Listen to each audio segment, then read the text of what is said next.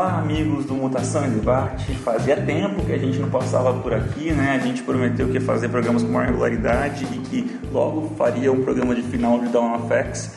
Veio a pandemia, é, o nosso programa, quando ele entrou no ar, vocês puderam ouvir, a, a pandemia já estava aí entre nós, ou a declaração da, de pandemia pela OMS já tinha sido feita, muitos lockdowns, fechamentos aí, mundo afora. Quando a gente gravou, ainda, ainda havia casos esparsos aqui na Suíça, haviam, é, havia um número de casos maior do que, do que no Brasil, onde a situação ainda estava apenas começando. O mundo acabou mudando, o mundo dos quadrinhos foram afetados também é, durante um bom tempo, com, com paralisação das distribuições, com alterações nos calendários suspensões de alguns projetos, cancelamentos de outros projetos, mas a gente já tem um cenário muito mais estabilizado e já temos já data para acabar, ou melhor, a gente não sabe o que virá depois de X of Swords, qual será o label das revistas, mas entendo que não, não será mais Down Facts, então é uma boa oportunidade para a gente poder encerrar então essa primeira é, grande fase sob a batuta é, Jonathan Hickman, esse, um conjunto de, de, de, escritores e de artistas que estão aí, mas sob a batuta do Jonathan Hickman, é, que dá, dá, continuidade então ao seu trabalho de House of X e Powers of X. Temos um, um título com ele e e, te, e, ele também encabeçou aí processo criativo é, de, de Novos Mutantes, que inclusive hum, digo de antemão que a gente não vamos nem comentar nada sobre o filme, pelo amor de Deus, eu não vi, mas não mas não, não tô tão, tão, ansioso assim para ver, porque é só decepção. Eu gosto muito dos Novos Mutantes, tenho um carinho especial por, por eles e não quero passar por mais essa decepção é, da Fox na minha vida. E é isso, a gente vai tratar então um grande blocão sobre o que aconteceu das edições 6 do, dos títulos da primeira leva, leva de Dawn of X e mais os títulos da segunda leva, até agora as portas de, de Dawn of X. Um ou outro título ainda, ainda não chegou até o momento de Dawn of X, porque a gente está gravando agora é, em meados de setembro, mas está tudo muito bem encaminhado, a gente já sabe mais ou menos o que já vai acontecer. E eu tenho aqui hoje para falar comigo, para discutir uma equipe reduzida, porém não menos competente. Felipe, Felipe Moraes falando diretamente da República do Paraná aí. Tá bom, tá de volta, aguentando aqui a pandemia, sempre em casa, lavando sempre as mãos. É, se puder, se, se, se, puder, ouçam em casa ou ouçam no, no, no, bem isolados os demais. Recomendem para os amigos, que aí pelo menos em vez de ouvir em conjunto, são dois downloads, a gente ganha mais dinheiro. Mentira, a gente não ganha nada com isso. O, outra pessoa que eu quero falar hoje é uma pessoa muito importante para a história desse podcast. Não, não é o Matheus, que é um gerador, distribuidor de memes que está dia mais famoso na internet. Não é Fábio Cabral, o nosso Tolkien brasileiro. Não é Quinho, o, o leão dos teclados da internet brasileira. É nada mais nada menos do que Brian Michael Bendis das dissertações de mestrado em economia nesse Brasil são simplesmente, no momento, 51 páginas de bibliografia de sua dissertação de mestrado. Aí eu pergunto, para que, meu Deus, está indo do nada para lugar algum? Henrique Bracarense. Gente, nós vamos chegar em algum lugar. Meu projeto vai ser a revolução no financiamento do desenvolvimento sustentável no Brasil. Ninguém vai ler. Eu nem sei se vai existir economia depois disso aqui, não sei se vai existir Brasil, não deve existir mercado financeiro, não deve existir banco, vai acabar o mundo na pandemia, mas o projeto vai sair. Henrique cavando a sua sua vaguinha no novo Banco de Desenvolvimento dos BRICS, que agora é abrindo escritório regional no Brasil, ele já quer o seu emprego já. É, Gente, diferente dos amigos que deram certo no presente, tipo Cabral, Matheus, eu sou investimento para o futuro. O próprio Leonardo, que deu muito certo no presente, eu sou investimento para o futuro. Aguardem que a era bracarense vai chegar daqui a 20 anos. E eu, eu queria fazer um comentário e compartilhar com vocês. Aqueles que nos ouvem há mais tempo sabem que o Santiago vinha fazendo algumas previsões há dois anos que o Henrique seria pai, né? A gente estava naquela expectativa no começo de 2018 que o Henrique fosse pai na época do carnaval elas não se concretizaram. E aparentemente esse foi o problema temporal, né? É, ali foi o que a gente entrou numa, numa, numa, linha temporal alternativa, onde o Henrique não foi pai, então ele, ele acabou colocando o Brasil e o mundo na rota em que está hoje. Então, muito da pandemia se deve, e muito da situação brasileira também se devem a, a Henrique Bracarense. Então, então, aqueles que gostariam de, de direcionar críticas, ressentimentos, raiva, por favor, procurem Henrique Bracarense. Assim, desculpa, mas o mundo não vale uma paternidade, não, gente. A gente tem que aprender a viver nesse novo normal, porque Não. Mas só para não, só não perder o costume, e o São Paulo de Fernando Diniz, Leonardo? O São Paulo de Fernando Diniz que foi roubado contra o Galo, né? Um, um erro gravíssimo naquele momento de domínio tricolor nos 30 primeiros minutos, com, com um gol anulado. Impedimento que não aconteceu, isso está mais do que claro. E, e, se a Globo falou, está falado, porque a Globo é o bastião da resistência é, comunista hoje no Brasil. E terceiro lugar na tabela, né? Então São Paulo só, só pode, é, nesse momento que a gente, a gente grava, só, só deu satisfações para o Flamengo e para o Internacional Todos que estão abaixo, por favor, não dirijam a palavra. O Galo vai chegar. Galo também é investimento para o futuro. E nem eu. Cara, é, o Fernando Diniz também, ele é investimento para o futuro. Ele é, ele é aquele técnico que está à frente do seu tempo desde que ele surgiu no Brasil, só que esse tempo nunca chegou. Então, não vai ser com o São Paulo que ele vai chegar esse ano ele está melhorando o aproveitamento dele. Antigamente era 37%, agora já está chegando em 40%. É isso aí, já, é um, já, já, temos um aproveitamento digno de Bragantino já. Então o empate com o Bragantino já é justo. Já é um placar que a gente melhorou, porque no Paulistão a gente perdeu do Bragantino, agora conseguimos um empate. Talvez no segundo turno venha uma vitória. Vamos é uma aí. vitória por 1 com, com certeza. Se Deus quiser. 1 a 0 depois um VAR, mas um VAR que vai dar certo, que vai nos beneficiar aí, porque é importante ter gol duvidoso. E o nosso Santos é muito forte, né? tivemos dois pênaltis desperdiçados pelo Bragantino ontem aí. Você viu que tá achando que a gente não tem também nossas, o nosso São Vitor lá na, embaixo das traves, a bola só, só, não foi no goleiro, uma foi para fora, outra foi na trave. Mas é que a força de Thiago Volpe que, que fez com que a, a, bola não entrasse no gol. Eu tava vendo o Galo ser defraudado criminosamente pelo VAR, aquela expulsão do. Pelo VAR, não, do juiz nem acionou o VAR. Aquela, aquela expulsão do Rafael, o lance mais injusto possível. Mas tudo bem, é Galo contra tudo e contra todos. Bom, e aí com essa nossa introdução, voltando a falar de futebol para o desespero de muitos dos nossos ouvintes, na outra vai subir a vinheta e a gente vai voltar para trabalhar aí o parte final, né? Down of X, o fim.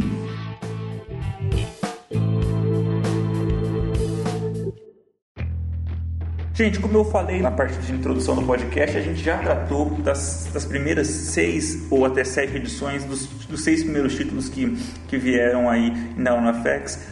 Naquele momento demos uma pincelada em Giant Size X-Men de Graham Frost, também na edição número 1 um do Wolverine. Então a gente estava mais ou menos nesse, na, na metade é, de, dos, dos, trabalhos, dos títulos que vieram até hoje. Né? Muitas das edições é, na casa das edições 12, outras edições títulos começaram depois vindo, vindo antes.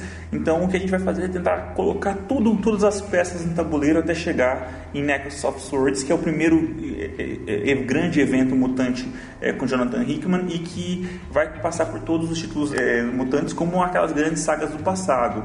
Mas diferentemente daquelas mais recentes e mais memoráveis das recentes, e aí infelizmente eu vou ter que falar, eu vou ter que dizer isso aqui, se a gente pegar a fase bem, a gente não teve nenhuma grande mega saga memorável que cobrisse todos os títulos, a não ser Batalha do Átomo, e, e depois disso com Lemire e tudo mais, a gente teve é, Dawn of Apocalipse, né? era Dawn of Apocalipse, até esqueci como chamar a fase do Apocalipse agora, meu Deus do céu deu um branco, mas a gente tinha teve sagas com Apocalipse e tudo mais, mas nada disso se compara talvez uma, os grandes trabalhos recentes da franquia, que já não são tão recentes assim, como a gente está ficando velho, são mais de 10 anos já de Complexo de Messias, ou a trilogia de Messias em si, mas que no momento que eh, vinculavam quatro títulos, né?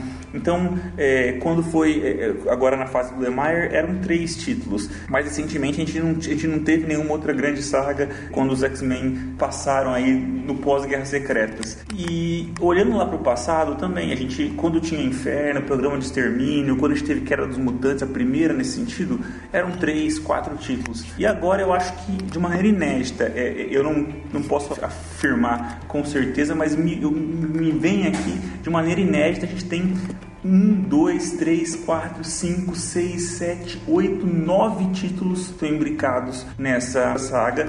Não necessariamente o mesmo número de capítulos em cada um deles, mas é uma coisa de louco, assim, né? Precisa estar tá acompanhando muitas histórias para poder chegar aqui. Uma saga que vai ter mais de 20 capítulos e que está passando por nove títulos mensais e mais as revistas especiais. Então a gente vai ter X-Men, vai ter X-Force, vai ter X-Factor, vai ter Wolverine, vai ter Marauders, vai ter Hellions, vai ter New Mutants, vai ter Cable, vai ter Excalibur. Então eu tenho nove títulos mensais envolvidos nessa saga, mais especiais. Então é um trabalho robusto e é um trabalho mais robusto, na minha opinião, e vocês saberão mais do que o próprio Hickman costumou fazer quando ele, quando ele trabalhou Quarteto Fantástico, quando ele trabalhou Vingadores. Ele não tinha nove mensais na mão para poder ter que, com a ajuda do editorial, manobrar e, e, chegar num ponto em que todas farão sentido. Então já me parece uma, uma tarefa muito, muito complicada e inédita de uma franquia que sempre se acostumou a ter muitos títulos, mas não tantos títulos assim envolvidos numa, mega saga. Nem quando a gente tinha Aliança Falange, que naquele, naquele momento, se não me engano, foram sete títulos envolvidos, não, não se chegou a tanto. Então eu acho que é uma coisa é, interessante e, e, e, uma obra de, de fôlego, de peso, e que se der certo, é, vai consegue romper vários paradigmas aí e, e, consegue calar a nossa boca, inclusive aqui dentro é, do, do, podcast, sobre como, como se dá a coordenação do editorial mutante por muitos e muitos tempos foi falha. Então, sob uma perspectiva geral, a gente está colocando as peças no, no, tabuleiro com muitos títulos assim. Então, antes de a gente passar título por título e sem entrar em X of Swords, o que eu quero ouvir de vocês é simples. Quão equilibrada está a franquia mutante e, e como garantir a qualidade do que, vai, do que vai estar lá na frente antes de entrar o que aconteceu pouco a pouco. Como garantir a qualidade do que vai vir lá na frente se, um, se eventualmente houver um desequilíbrio muito grande entre os títulos? Afinal, se todos vão tem que desembocar numa mesma história e que terão seus escritores regulares também participando dessa mega saga. Como é que como, como é que tá então? Qual que é a avaliação é, olhando é, já para um ano de, de, de, de período Hickman aí ressalvada a pandemia no meio desse caminho. Felipe, como é que você viu? Você acha que a gente vai, vamos, vamos conseguir chegar bem? A gente vai ter agora aqui um podcast positivo para poder traçar essa parte final de Dawn FX? A gente pode chegar esperançoso para X of Swords? Com certeza. Eu, eu até adicionar assim, é, eu diria que talvez não precisasse é, ler tudo mesmo, porque assim, as situações que cada, cada revista tratava, elas foram mais ou menos assim, ou finalizadas agora no final de Dawn of X, ou no mínimo paralisadas para justamente é, recomeçar a partir dessa nova saga aí do Explore. Então assim, basicamente o que ocorreu até agora foi um monte de invasões e outras situações em que vários membros de, da, de Krakoa e de, de várias outras equipes entram no meio das revistas, assim, então tem uma interligação muito boa entre os personagens. Alguns detalhes assim acabam sendo necessários para entender uma coisa ou outra, mas sempre tem uma, digamos assim, uma nota de rodapé, assim, sabe, aquela página em branco onde o, o autor aproveita, pega um personagem e escreve o que falta. Então, assim, ele está realmente bem estruturado. Para quem quiser ler tudo, fique à vontade, mas quem não quiser, provavelmente deve ter três ou quatro títulos que vão ser mais importantes. Né? Provavelmente seria o X-Men e o Excalibur, mais alguns adjacentes. É aquilo. Eu também espero aí que teremos um saldo positivo durante X-World, né? Uma saga a princípio nessa. Inclusive até teve um aumento de edições. Inicialmente acho que eram para ser 12 ou 13 edições, mas agora passou para 21 por conta da pandemia e provavelmente também né, para incluir uma imensa quantidade de títulos que temos agora. Mas a princípio assim, é, a maioria dos títulos estão bem divertidos, não tem nenhum assim completamente ruim. Ou seja, nada, nada chega no nível de Fallen Angels, então? Não, eu imagino que assim, sempre vai haver detratores de revistas mais novas, né? Que nem, por exemplo, X Factor ou de Hellions, que são títulos assim mais, digamos assim, menores, né? Mas é, ainda tem que se provar, né? Ainda dá para se aproveitar, né? Você ainda tem boas caracterizações de personagens ali. Bom, então vamos ser esperançosos. Eu confesso que eu li logo depois que a gente gravou outro podcast, eu consegui terminar as leituras até as edições 7, mais ou menos. Mas aí veio a pandemia e eu falei, ah, então vai tudo certo, eu vou ler tudo, só que aí os títulos pararam. E aí quando começaram a retomar, já era com o momento em que aqui eu já, já estava já com, com muita coisa e, e, com muito trabalho, então confesso que eu não li nada depois de então, então para mim hoje vai ser um grande aprendizado também. E eu venho falando isso bastante nos últimos podcasts, né? Infelizmente a, a, a vida adulta, entre muito entre aspas, está me consumindo muito mais do que, do que eu gostaria que fosse quando o podcast surgiu é, em agosto de 2011. Então já, faz, já, já fizemos aniversário de 9 anos, Henrique, do nosso filho aí que está aí tá aí é, caminhando a passos lerdos agora, mas ainda respirando é, conforme a nossa promessa de que se o Rickman viesse para os X-Men, a gente gravaria esporadicamente episódios. Fala aí, Henrique, sobre como chegamos então, como chegaremos a Swords? Estamos bem equilibrados? Se temos potencial? Se, se a franquia tem tido um rumo melhor do que nos anos anteriores? Primeiramente, assim, gostaria de registrar um momento de orgulho pelos nove anos dessa criança. O tempo voou. É... Pensar que já está chegando a puberdade desse podcast quando começou. Eu acho que eu estava iniciando minha graduação. Não, os podcasts no mundo, no, no, Brasil então, mas no mundo era um mato ainda. Quando a gente chegou ainda não tinha nada disso aí. O Atlas, uhum. o Atlas não estava fazendo sucesso ainda, entendeu? É, não, na verdade, não existia nem YouTube. Nós, ó, quando nós começamos, não tinha podcast, podcast bombaram, continua bombando, agora já tá a era do YouTube, já tem influência. Agora já é a galera fazendo TikTok já, e a gente continua aqui. É, Spotify.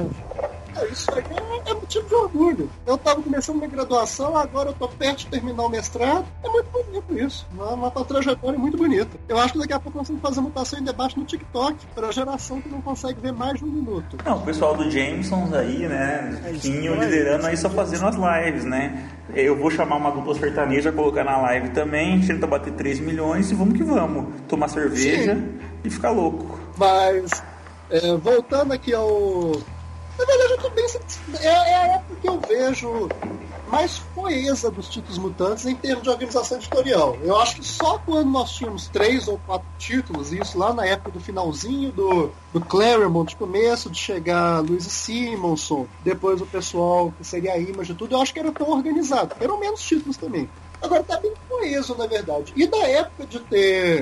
É, de ter showrunners, não, como é que é? De curadores. De ter curadores eu acho que a era Hickman está mais organizada também. Você compara com aquela bagunça que foi o, o relaunch com o nome de Matriz, de, de Matrix, né? Porque o Warren Ellis era o curador. Tá bem com isso, na verdade. Os títulos você vê que tem uma linha, uma linha mestra, ao mesmo tempo, não tem, você não sente aquele negócio de editor escrevendo e autor sendo ghostwriter que nós tínhamos aí na época do, dos Inumanos, naqueles gibis temerosos. Nossa, eu tinha esquecido é... disso completamente, gente. Minha vida tava tão boa sem lembrar de Inumanos e lembrar que eu assisti a série dos Inumanos também, que é tão ruim quanto os filmes da Fox. Eu, eu vi o primeiro episódio daquilo ali e desisti. Jesus, os Inumanos iam ser, eles iam ser os novos X-Men, galera. Que que é isso? Olha onde, onde, onde o mundo tava, né? A gente, a gente cai na pandemia e ninguém entende por quê. Puta que pariu.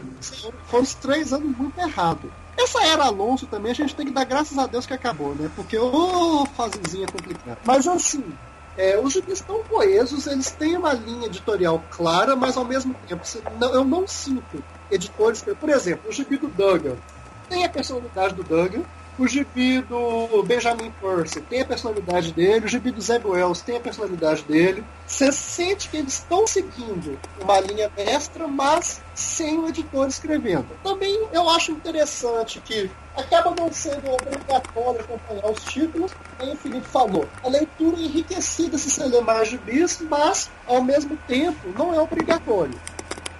É como se é como se fossem assim, peças no mosaico, mas não peças de um quebra-cabeça. Uma coisa completa a outra, mas não é obrigatório. Então tá bem interessante. Eu acho que o Rickman deu muito certo como orador tudo. Eu acho que colocou um direcionamento interessante. E eu tô bem otimista, tanto no momento atual quanto por vir. Eu acho que desde, desde a época que acabou, o Bendis começou a dar errado, a gente não tinha podcast tão otimista. Claro que eu hoje em dia não consigo ler 10% do que sai. Inclusive, eu estou ansioso quando eu chegar na parte de Empire para o Felipe me explicar o que é, que é esse gibi que eu pesquisei e não consegui entender. Chegaremos, Mas, chegaremos nisso daqui a pouco. assim, é, não consigo ler 90% do que eu quero. Mas estou feliz. Um dia, quando, quando eu defender minha dissertação e foi enfrentar o desemprego na pós-vida acadêmica, eu vou ler tudo. Henrique apenas postergou o desemprego, né? Ele inventou o mestrado para poder ficar mais tempo desempregado. Um mestre. Arranjou um refúgio. Exatamente. Bom, vamos fazer um título, um título por título aqui de cinco minutinhos para a gente encerrar, fazer esse bloco então é, do, do, do Down. Vou falar, falar em Angels não vai entrar, porque a gente já tinha acabado já nas seis edições, graças a Deus, naquele momento. Então vamos com cinco que sobreviveram da ninhada inicial. É, X-Men é o primeiro, então.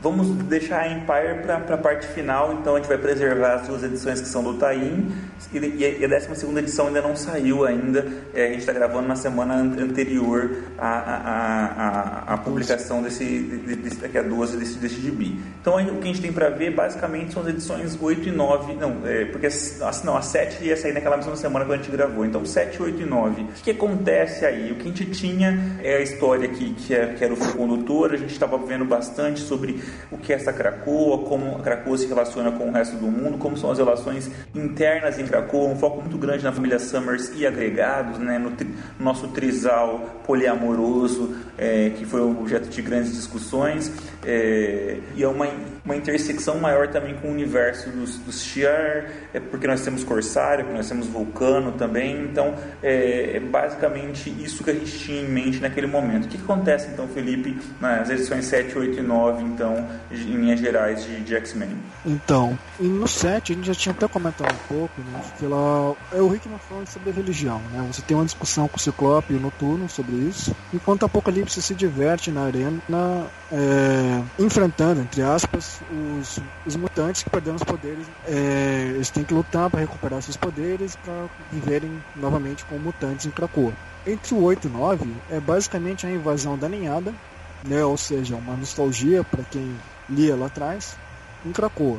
Basicamente essa invasão não se dá por algum motivo específico da própria raça da ninhada, um artefato criado pelos Cris para é, realizar, para basicamente posicionar a, as tropas da ninhada em um local que eles, que eles é, consideram que vai ser uma ameaça no futuro. E esse objeto é um objeto em que a Randy Sinclair roubou dos Piratas Siderais durante a, a, a viagem dele com os Novos Mutantes. Né, que é aquele ovo mágico lá. E esse ovo nada mais é do que um, um ovo sintetizado da ninhada, de alguma forma faz com que todas as rainhas da ninhada se sintam atraídas por esse ovo. É, uma, é uma, um macho ali dentro, atraindo todas as fêmeas para brigarem entre si.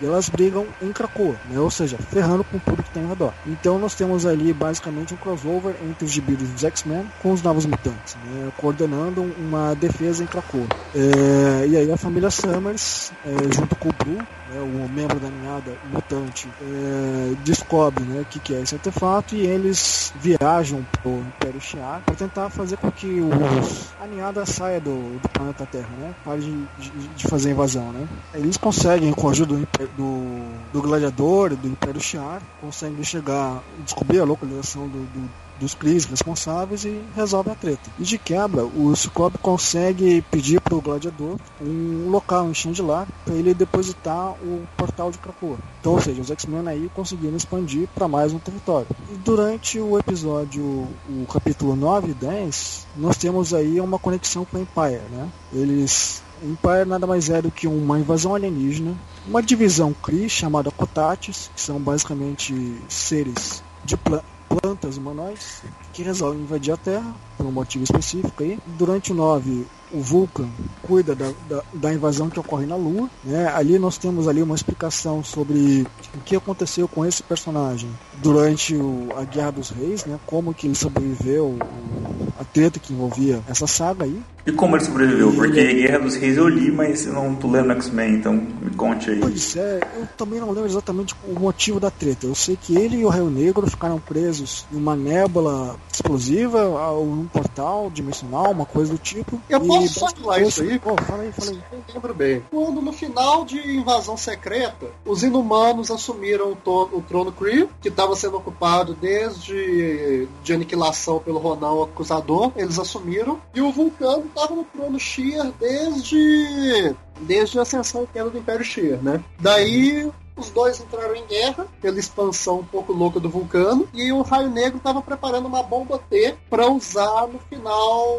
da guerra. E aí os dois entraram em luta corporal, a, a bomba detonou e aí criou uma falha na tessitura do, do espaço-tempo, que foi a falha com o Verso. E aí os dois ficaram perdidos. O Raio Negro voltou no, no Quarteto Fantástico do Hickman, perto ali da guerra das cinco cidades, e o Vulcano estava perdido até então. É. Oh, valeu pela explicação, não lembrava. Então, deu o Vulcano ficou perdido aí. Basicamente aparece a inteligência suprema é, dizendo assim, ó, não, pode, não podemos perder essa cobaia, assim como o do Raio Negro. Então, ele deve ter algum implante secreto lá dentro que faz com que provavelmente deve ser mais algum plot futuro do Hickman envolvendo é, o Cosmo. Porque por conta do que aconteceu agora com a Ninhada, os Kree já tem uma treta com os X-Men. Quem sabe o Vulcano funciona como uma espécie de cavalo de Troia, né? Porque toda essa edição da mostra o quanto que o Vulcano é, tem um poder descomunal. Ele conseguiu derrotar toda a tropa de, desse nova raça alienígena aí, os Kotatis, sozinho na Lua, mesmo ele não tendo mais nenhuma memória o que ele, do que ele fez durante quando ele era o Imperador Vulcano. É, ele é só basicamente uma criança desmemoriada em que fica bebendo o tempo todo com as suas amigas da época da, da época que ele que ele com a Moira, né? A Petra e a Swan. Uhum, segundo a gente. eles ficam bebendo margueritas ali e ele basicamente destrói toda a tropa, assim, só com uma só com um ataque de raiva que ele tem por lembrar desses pesadelos a respeito do Câncer Vex. E a última edição, que é com o Magneto, é, uma, é, uma, é o Magneto basicamente acabando com a invasão Kotat em Krakoa mostrando quanto que ele é foda não só no, com o poder dele, mas também como estrategista. Né? Ele preocupado, inclusive, de que é, Krakoa só tem basicamente 2% da sua população como guerreiros, soldados, pontos para lutar contra qualquer invasão. Ele pedindo solicitação para que eles tenham no mínimo uma, um aumento aí de de tropas. Mas o que achei mais legal nessa edição é de ver quanto os X-Men estão coordenados junto com o Magneto. Né? Porque uma coisa é você ver a Magma é, recebendo ordem do Magneto. Outra coisa é você ver o Homem de Gelo receber ordem dele e aceitando numa boa trabalhar ali. Foda, assim, é, é aquilo que o Hickman faz, né? ele adora trabalhar com vilões. Então, quando ele está inspirado, ele escreve muito bem. Valeu, Felipe. Henrique, comentários aí sobre X-Men, então. Uma coisa que eu gosto, que eu quero falar geral, é que esse gibi é sensacional, realmente. E eu tenho gostado muito do estilo de escrita, do, de, do, do, estilo de roteirização do Hickman nesse gibi. Primeiro que o, o gibi é como se fosse um melhores momentos do plano geral da franquia. Muito legal como ele trabalha isso. Você tem basicamente edições autocontidas ou resolvidas em duas edições que tratam de momentos pontuais, especialmente do, do dos, dos players principais da, de Krakow ao mesmo tempo você tem uma trama subjacente ali crescendo. E para quem sempre acusou o Hickman de escrever num tom sério e até megalomaníaco, o Gibi tem um senso de humor muito bom na verdade. Eu, tenho, eu realmente fico impressionado com o X-Men. E agora comentários rápidos. A edição do Crucible é sensacional. Para mim, se bem que é difícil ranquear melhores edições desse gibi, porque ele é muito bem feito. O dilema religioso, a questão da apoteose e do sacrifício é um resumo do que o Hickman fez desde, desde Powers e House of X. O, e o apocalipse dele é sensacional. A gente tem que agradecer o, o Remendo por ter revitalizado o apocalipse, ter tirado o clichê ambulante, mas o apocalipse do Hickman é muito bom. O senso de grandiosidade, de deificação que ele tem é muito legal. É, a edição do, do crossover com os mutantes eu achei bem legal, uma edição bem humorada. É, e ao mesmo tempo trabalhando com plots que vão que vão render coisa lá pra frente. Gostei bastante da explicação do, do Vulcano, também foi um dos meus momentos favoritos da série, porque realmente aquela personalidade do Vulcano não era, não era condizente com o que a gente esperava. Essa, essa releitura dele tá amarrada com os seres da, da falha, que com certeza eu acho que já vai estar tá em em X of Swords. Com certeza esse conflito entre o, entre o vulcano Boa Praça e, e Felizão e o vulcano destrutivo genocida vai render muito à frente. Mas em geral eu tenho gostado bastante desse gibi. O, que o Felipe destacou do Magneto eu achei muito, muito legal. O Magneto tem me saído um dos, dos meus elementos favoritos dessa, dessa série. E aí o que nós vimos eu acho que é o que está caminhando para o ápice nesse primeiro ato que vai contar com. Ele está colocando as peças todas no, no. A primeira crise vai amar tudo. Ah, e para encerrar, eu também gosto das cenas do, do Quiet Council. São muito legais. Uh, aquela as diatribes da EMA. É muito bom. Você vê que você tem uma clara desconfiança, um claro rancor do pessoal que trabalha, é, que trabalha ali, mas é, é, muito bom. É muito bom.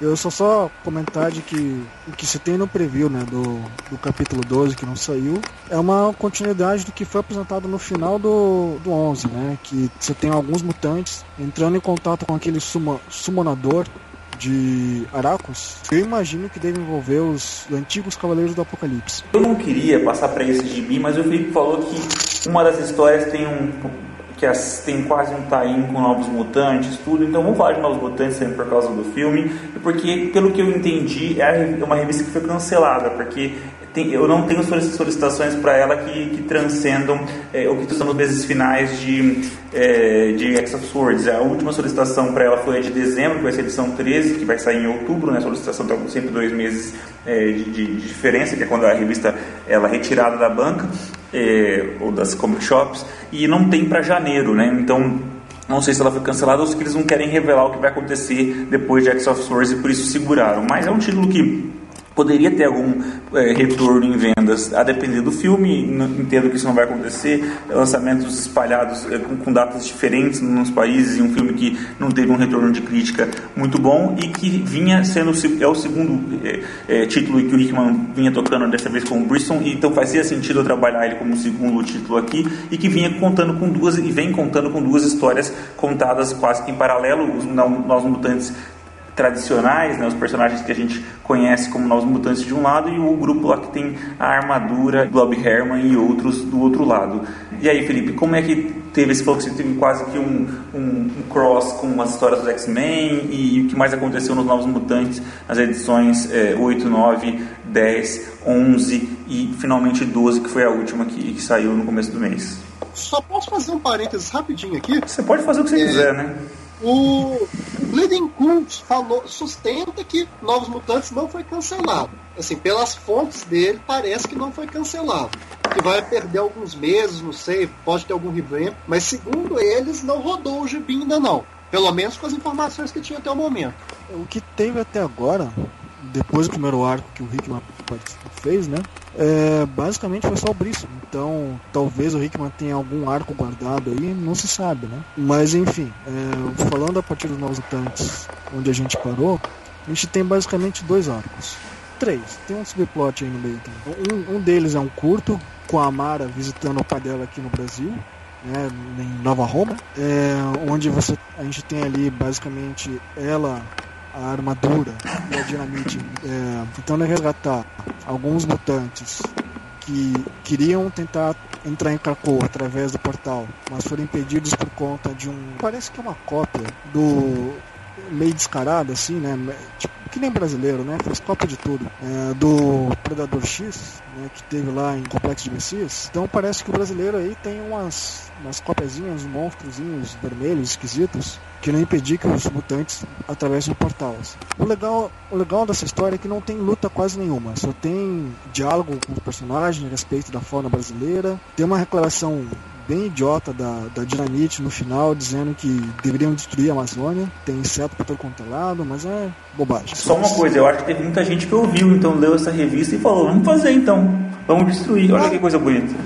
Fez Não, sucesso. o, pior, o pior que é sacanagem é que na capa você tem a Magna pegando fogo em, na Amazônia, né? Enfim, nem nas outras edições você tem um arco longo eh, envolvendo mais uma vez um resgate de uma mutante, dessa vez na Rússia, em que ela basicamente tem um, um poder de trazer os sonhos para a realidade. Na hora que eu comecei a ler, eu pensei, pô, isso aí resolve fácil com a ajuda da, da Danielle Monstar, né? Porque o poder dela não é muito diferente. Mas o, o autor basicamente ignora, faz com que essa personagem nova aí seja super poderosa e esse arco delonga por três edições até eles conseguirem chegar até a garota, né? Porque ela está envolvida num sonho, meio que esse sonho envolve todo mundo que chegue perto dela. Né? É, tem uma participação de um membro da Frente de Libertação Mutante, que é o White Child, Child, eu não lembro como é que é em português o nome dele. E no final, o que é mais interessante nessa edição é que os mutantes acabam lidando com os humanos, acabar com, com essa operação, né, querendo matar todo mundo ou causar isso num, como um evento político contra Krakoa e um arco secundário que envolve o Glob Herman, dele tá puto que aconteceu com os pais do Bico e ele queria, digamos assim, uma revanche contra esse site que revela a localização, o endereço dos mutantes ao redor do mundo. Por por puro preconceito. E a Iliana meio que conversa com ele, escuta tudo, e no final, na última edição, junto com a Dani, os três vão até o local desse site e basicamente põem não só o site, o site abaixo, mas é, dão uma lição de moral muito bem feita. De cara parecia que ia ser só uma edição meio de palestrinha, assim, sabe? Só que daí você tem uma coisa que o Brisson sempre gostou de trabalhar é esse personagem, o Glob Herman. Então ele realmente toma conta da edição e dá uns, uns esporros no, nos, nos caras preconceituosos, que é bonito de ver e revela um pouco da origem do, Blob, do Glob, de que ele era tão fanfarrão no início da franquia lá na época do Morrison, e o quanto agora ele está realmente assim, digamos assim, mais envolvido com a causa do dos X-Men contra o preconceito, pô, é uma edição, eu diria até mais emotiva que o esperado. Né? Mas ainda assim, assim, infelizmente, o, o Brisson, por melhor que o cara trabalhe esportes e resolva o que ele inicia, ele não é tão engraçado, tão bem-humorado tão divertido quanto as edições que o Hickman escreveu dos Novos Mutantes. E talvez por conta da pandemia a gente acaba não tendo um crossover bem feito com os X-Men e os Novos Mutantes. Do, sair essa parte aí do, dos Novos Mutantes defendendo o Krakoa, mas até agora só expectativa. não teve, pelo jeito. Henrique, você leu Novos Mutantes? Ed Brisson, religião não permite ler. Bom, comentário curto, grosso, sincero.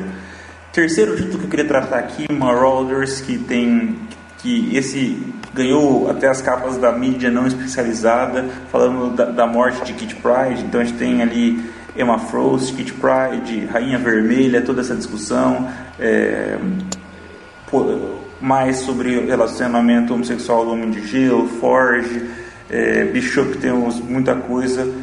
Como a Kit morreu, Kit voltou, me contem tudo aí, é, Sebastian Shaw e tudo mais. Conte-me tudo sem esconder nada, é, Felipe.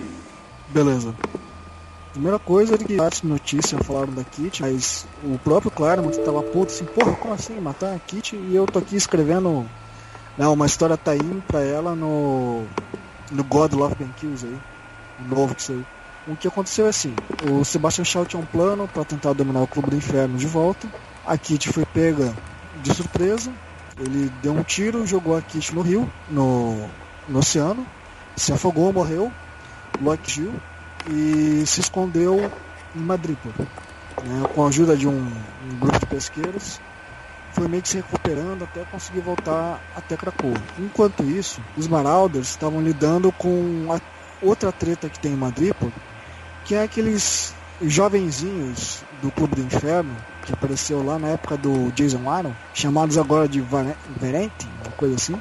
Eles colocam um pequeno espião dentro do do Piro, né, com esse pequeno espião nada mais era que um cara usando o um uniforme do Jaqueta Amarelo, né, do Homem Formiga. E esses caras tentam espionar Krakoa, mas não dura muito tempo porque a Ema percebe. E com a ajuda do Magneto, eles tiram esse, esse cara dentro do Piro e enviam uma mensagem do Verente dizendo: Ó, se vocês vierem de volta até a gente, vocês estão fodidos. Né? A gente vai tacar fogo em vocês não só de uma forma ilusória como agora, mas fisicamente. Assim, em paralelo, tem um pequeno arco a respeito do, dos Morlocks.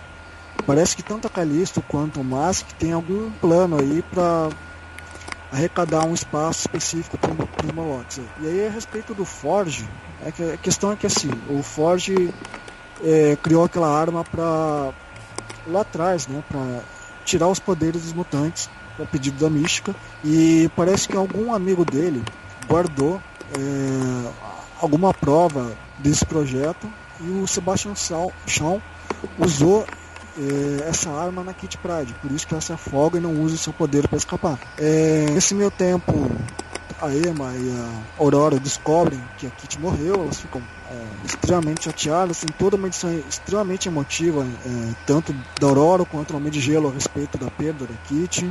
O, mais tarde a gente tem aí tudo isso ocorre em paralelo enquanto o Lockheed se recupera para voltar para Krakoa. Os cinco, né, tentam recuperar a Kit, renascer ela por conta do protocolo deles lá. Mas por mais que eles tentem exaustivamente, eles não conseguem trazer a Kit de volta por algum motivo desconhecido. Aí até no podcast anterior foi ressaltada a ideia de que talvez a Kit não seja mutante, né?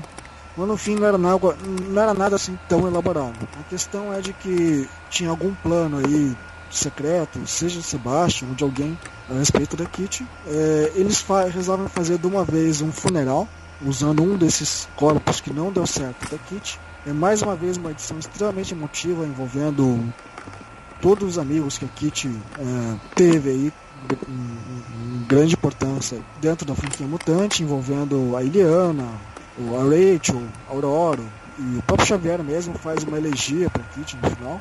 Pra justamente depois do final chega o Lockhart até a Emma. É bem estranho e diretamente para ela. Mas enfim, é útil na, na, na, história porque daí Emma já lê a mente dele e descobre que é o chão. Aí em segredo, Emma pede mais uma vez pro, pro Xavier tentar a ressurreição. Dessa vez ela não só está do lado vendo isso acontecer, mas o noturno também está todo também esperançoso para a volta da Kit. E juntos os dois chegam numa conclusão do que, que faltava para Kit ressuscitar. Que nada mais era do que a Kit ela não, não, não, tem costume de romper barreiras. É, romper barreiras como uma pessoa normal, né? não vai rasgar a casca do ovo do, do que os cinco criaram. Né? Ela vai literalmente atravessar como se aquilo não existisse mais. Então a Emma usa a telepatia para tentar fazer com que a Kitty saia sozinha do ovo. E isso acontece, a ressurreição dá certo, na edição seguinte tem toda uma festa sobre a volta da Kitty, é, as duas disputam o segredo sobre o que fazer com o Sebastian.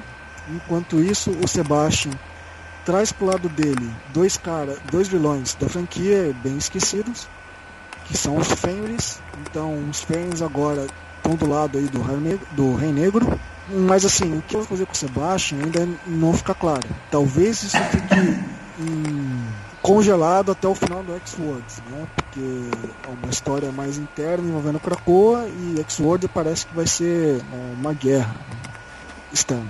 Perfeito. Você leu, Henrique? Sim, gosto bastante desse gibi. Eu acho muito bem humorado, muito. É um gibizão blockbuster mesmo, sem maiores pretensões, mas muito divertido pela interação dos personagens, pela, pelo clima meio facesco de pirata mesmo. Tem umas soluções muito estapafúrdias, tipo o cara com a jaqueta amarela espionando. Mas para mim o principal nisso aí, eu gosto bastante da caracterização da Emma. A Emma tá no ponto certo entre a, a Emma meio cretina, que a gente conhece, meio arrogante, mas também a Emma do lado certo das coisas, ela fica ambivalente, eu gosto bastante essa edição do retorno da, da Kit, veja como é, que, o que, que é a diferença.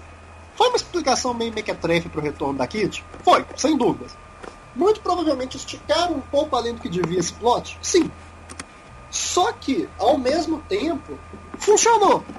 Eu gostei da, da Emma atacando a melhor solução gibis possível de a Kit não rompe barreiras e participando do processo. É, a interação com, com o Noturno nessa edição foi muito, muito legal. E nem o Felipe falou, um momento altamente emotivo. Eu acho que se eu tivesse que fazer uma crítica, seria que talvez essas primeiras edições todas, não sei se foi efeito pandemia e tudo, mas essas primeiras edições todas foram simplesmente para resolver um problema colocado nas duas primeiras. Mas tudo de uma vez fica bem interessante. É, de novo, a dinâmica da, da equipe que é o um sucesso para mim. E o Shaw é um personagem que eu gosto bastante. A manipulação dele para para tomar, tomar o poder é o Shaw clássico. E gostei da reintrodução dos Fenris, que já estavam aí sumidos há muito, muito tempo, na verdade. Inclusive, é, inclusive, acho que eles estavam mortos o quê? Tem, tem uns bons 10 anos. Eles morreram foi o quê? No, no Thunderbolts, pó, é no Thunderbolts do Ares, ou pós-Ares ainda. É, a última vez que tiveram notícia dele foi por conta da, daquele seriadinho, né? Do, da Fox. Né? Aham, do, do, do Legião. Uhum. Então ela. Eu gostei dessa reprodução. É uma coisa que o Rubin faz legal, trabalha bem com elementos da. com elementos da cronologia e tudo. Agora e também tem, tem uns, uns herrings interessantes, tipo essa, essa questão da Kit não ser mutante, que foi ela não conseguia atravessar os portais e tudo. Poderia amarrar até com coisa que o próprio Claremont já colocou. E no final das contas não era nada disso. Ou seja, é um jeito interessante. Tem um clima bem divertido, bem legal. É, ele consegue surpreender, né? Mesmo com essa diversão. O Duda é um cara que escreve. Ele foi um presente do remendo pra Marvel. Ele é um cara que escreve bem. uma maneira bem gibi classicão mesmo. Eu curto esse cara. Do, dos gibis da franquia, Maraldas provavelmente está aí no segunda ou terceira posição dos meus favoritos. Eu realmente curto. Agora, como é uma pena que esse plot deve ficar até Ten of Swords. Mas vamos ver o que vai dar. É, só vale ressaltar também de que agora parece que a Kitty assumiu a bissexualidade dela, né? Sim, tem isso também, aham. Uhum. É, quem sabe futuramente vai ser explorado aquilo que o Clarence sempre afirmava de que havia uma relação mais íntima entre ela e Eliana e depois com a Rachel. Então Sim. aparece aí que vai ter um novo triângulo amoroso aí. Aham, com certeza. Bom, é, faltam dois dos títulos que a gente já tinha coberto no, no, podcast anterior. Vamos tentar ser mais sucintos aí por causa do avançar é, da hora. Começar com X-Force, que pelo que eu acompanhei também na, na mídia aí, tem, teve a volta do, do Mikhail Rasputin, né? Que, que conte aí o que aconteceu nas edições 8 a 12 do título, Felipe. Beleza. Vale só ressaltar que assim, para chegar no Mikael, eu, o, o, o o autor ele conecta com aquela história que parecia que não é nada nenhum da Dominó, né? Mas basicamente o que acontece? A Dominó traz o, o os aqueles clones pré-fabricados pelo por aquele culto que prendeu ela. E esse culto basicamente usa esses, esses seres pré-fabricados, esconde dentro deles uma espécie de cavalo de Troia. De, então, ou seja, o, o Fera e a Sage vão lá e examinam os corpos, mas em segredo tem mini pessoas lá dentro em que invadem Krakow de novo. Eles conseguem não só rede, rede, é, invadir o, o, a parte do, dos controles, né, que a Sage cuida, é, não só eles matam alguns mutantes no meio do caminho e também roubam a espada do Xavier que o Magneto fez com, com o elmo, com o primeiro elmo que o Xavier usava para memorizar todos os todos os mutantes dentro do backup deles. E o que que acontece? O Mikhail é o responsável por financiar todo esse processo, todo esse projeto do, do culto, todo esse projeto desses guerreiros que a Rússia está usando contra os mutantes. E supostamente deve ter relação também com as drogas, com a, a venda de drogas pirateada que, os, que um cartel russo vendia na revista do Wolverine, do Piercing também. Então a gente tem todo esse plot envolvendo, envolvendo no fundo, no fundo, por trás, Mikhail com uma espécie de vingança, uma revanche dos mutantes, né, colocando toda a Rússia contra os X-Men. E em paralelo a gente tem também a história da Terra Verde, né, que é para explorar a merda que o que o a, a bobagem que o Fera fez de matar o, o filho do, do governador usando um vírus novo que ele criou. E esse vírus cria uma, uma variante de Krakoa nesse local, em que basicamente gera um culto, é, se alimenta de mutantes mortos. Então, basicamente, rola uma missão suicida do, da X-Force, onde basicamente quase todos são mortos nesse sacrifício. Mas aí a Jean junto com a Sage, Blackton, né, que é o time fora do campo, salvam a galera, enquanto o Fera é colocado em xeque dizendo assim, ó, cara, se você não tá sendo honesto com a gente, um segredinho dentro de segredinho, eu tô fora. A Jean quase pula fora da X-Force. Enquanto isso, tem mais um, uma pessoa traumatizada desde o início do, da revista, que é o Colossus, que ele tá cada vez mais se isolando na, na, na Terra Selvagem e cada vez mais mudo, cada vez mais não querendo participar dos X-Men. Nesse caso, parece que não é só o fato dele querer ter uma vida pacífica fora da, é, fora da violência que ocorre em Krakoa. Ele ele está tá, na verdade escondendo algum jogo envolvendo algum segredo envolvendo o Mikhail.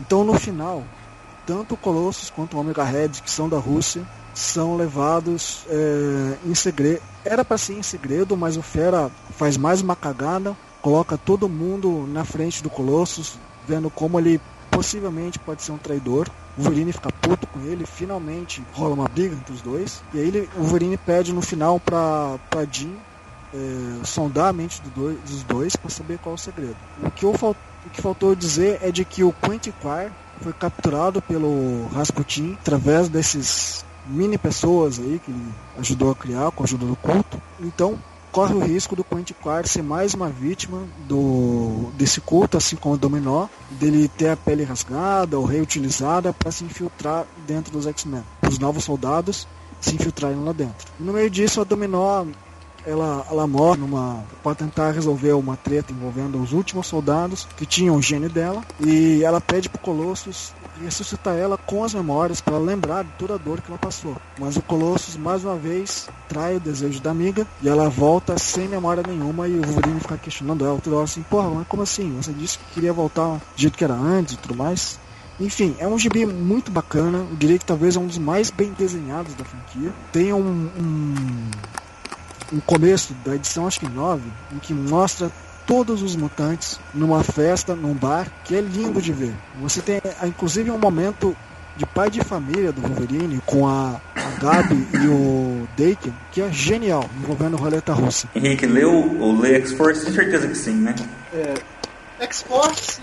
Esse gibi, ele me surpreendeu positivamente. Eu tinha ficado meio irritado. Eu gostei da primeira edição, mas eu tinha ficado meio irritado com o fato de ser mais uma invasão para a Cracoa e, aquele, e aquele plot estúpido do Dominó, que foi muito, muito mal feito. Mas ele veio num crescente legal. Eu curti a introdução do Mikhail Rasputin. Eu acho que esse gibi trabalha bem talvez seja o melhor trabalho com as implicações do que que Krakoa fez no mundo, de como que essa situação, a introdução de Krakoa afetou os power players do mundo, o que que o sentimento antimutante ficou, eu curto bastante. Force escreve bem isso. A arte, como o Felipe falou, é interessante. É legal porque é um gibi é, em que os personagens secundários têm um espaço grande. O Wolverine não tá, não tá tomando espaço total. O, o Colosso traumatizado eu tô achando bem interessante, na verdade. Colossus é um personagem que tava lá um tequinho perdido desde Vingadores vs X-Men, mas tá, tá, sendo bem trabalhado esse plot. Agora, meu, minha,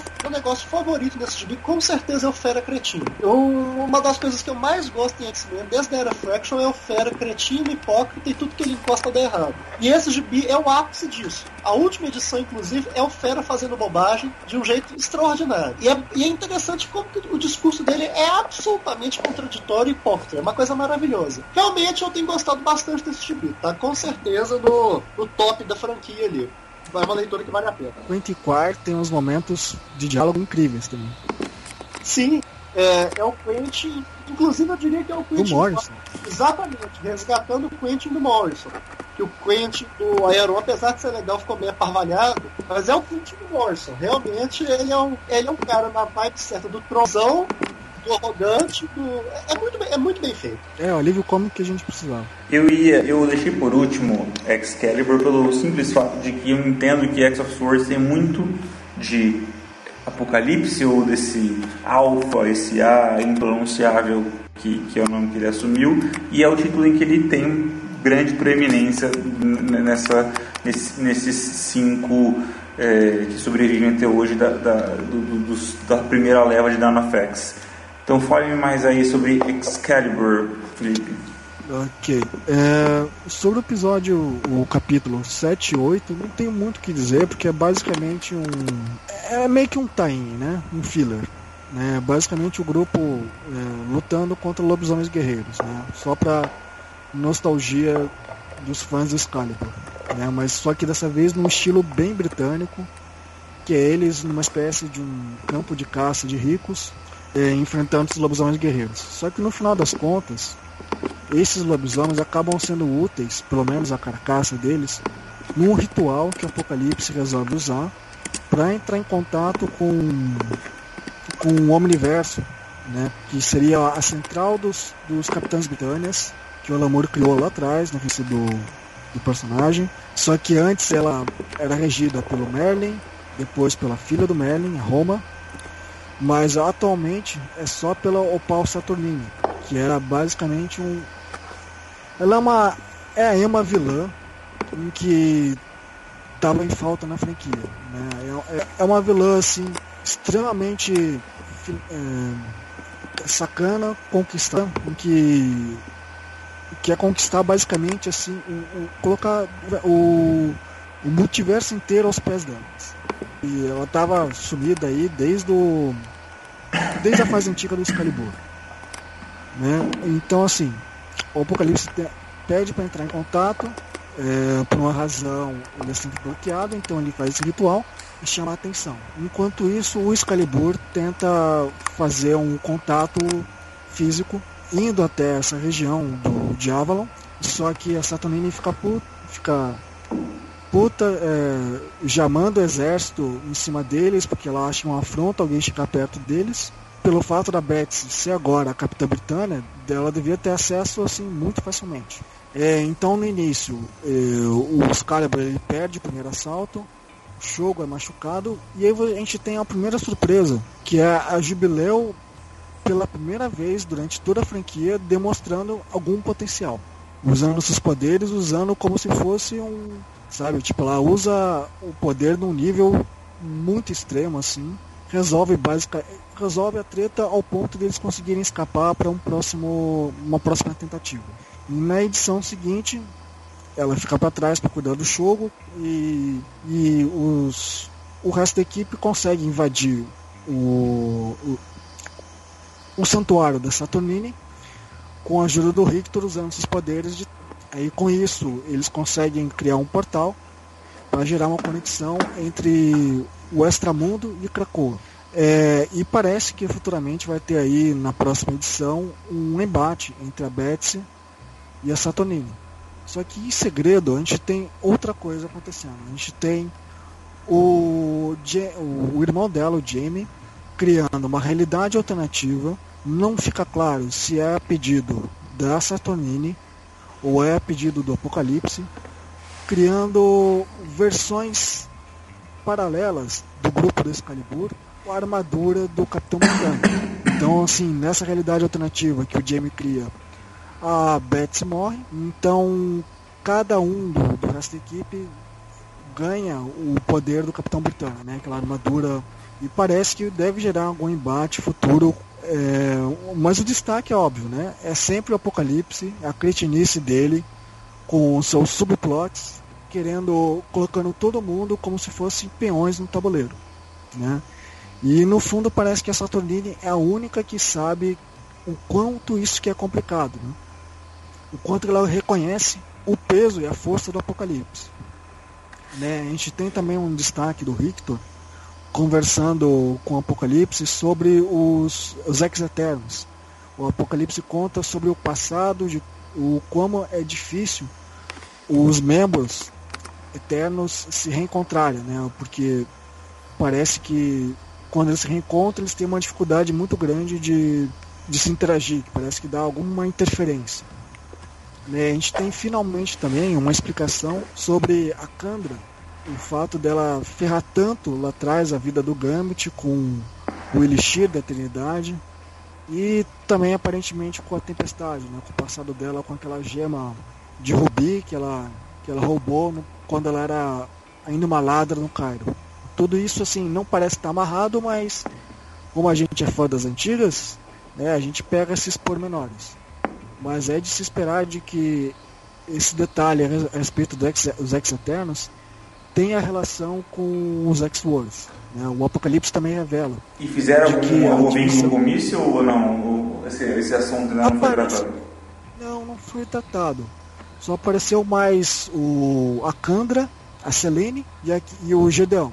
Né? E mais algum outro que é pano de fundo da história aí. Mas o, o, o segredo que fala ali é mais a respeito do como o Apocalipse separou Krakoa de Aracos. Parece que o cara fez no braço mesmo, assim, usando a espada dele egípcia, depois é, é, separando no braço e pedindo para os quatro cavaleiros, ó, vocês ficam em Aracos é, para sempre, para impedir de qualquer um é, entrar nesse lugar. E agora que Aracos apareceu aí no, no início da fase do Hickman, provavelmente vai gerar aí o primeiro embate grande dentro da X-Force. E de alguma forma o passo a Saturnine vai estar tá contra tudo isso e gerando mais uma treta aí com o Krakoa, mais uma guerra. Né? Não se sabe o quanto que o Avalon do, do Jamie Braddock vai estar envolvido aí. Sim, esse gibi é bem legal porque ele é basicamente um gibi de RPG no estilo da Marvel UK. É um combo que aparentemente tinha tudo para dar errado, mas deu certo. Eu achei que deu uma caidinha nesse mini arco dos lobisomens guerreiros, porque sinceramente é idiota demais até para mim. É um Most Dangerous Game dos pobres. Mas o final foi legal. O, o plot do, do Apocalipse usando aquilo ali para fazer o ritual de, de, invocação é bem interessante. Eu curto como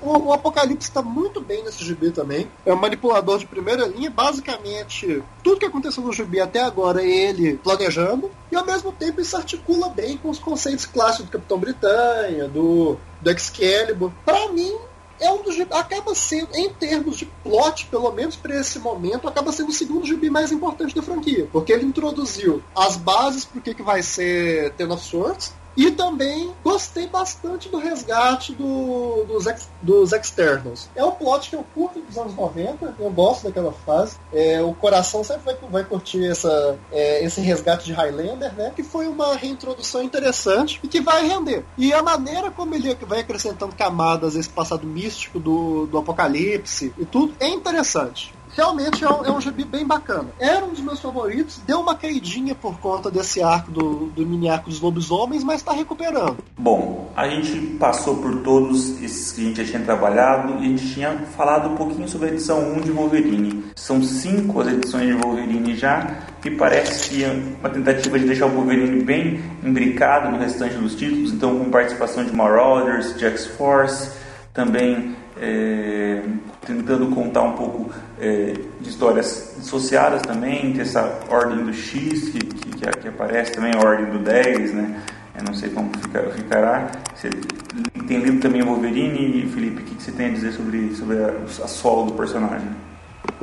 Então, essa revista do Wolverine eu gosto muito principalmente dos começos da história, porque é aquele Wolverine que a gente iria lá atrás do Larry Hama, né, que é um Wolverine narrador da história.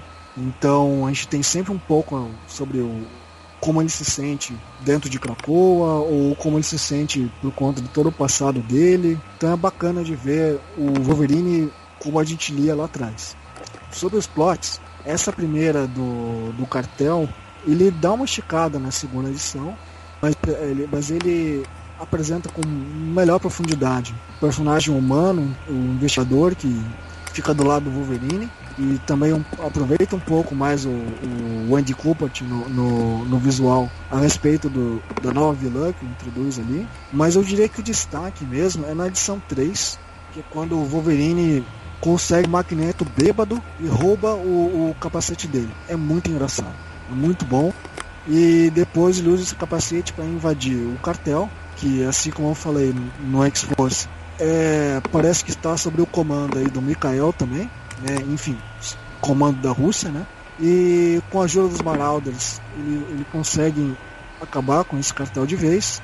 E com isso ele consegue, com a ajuda do Quantiquar, é, resolver esse problema de, de invasão de mente que essa nova vilã que ele introduz de quem está perto dele. É, só que para isso em troca, o cara só consegue trazer o Quentin é, pro, pra história porque ele faz um acordo com as Cucos de que se elas flertassem com ele, com, com Quentin, ela consegue arranjar para elas um encontro com o Cable.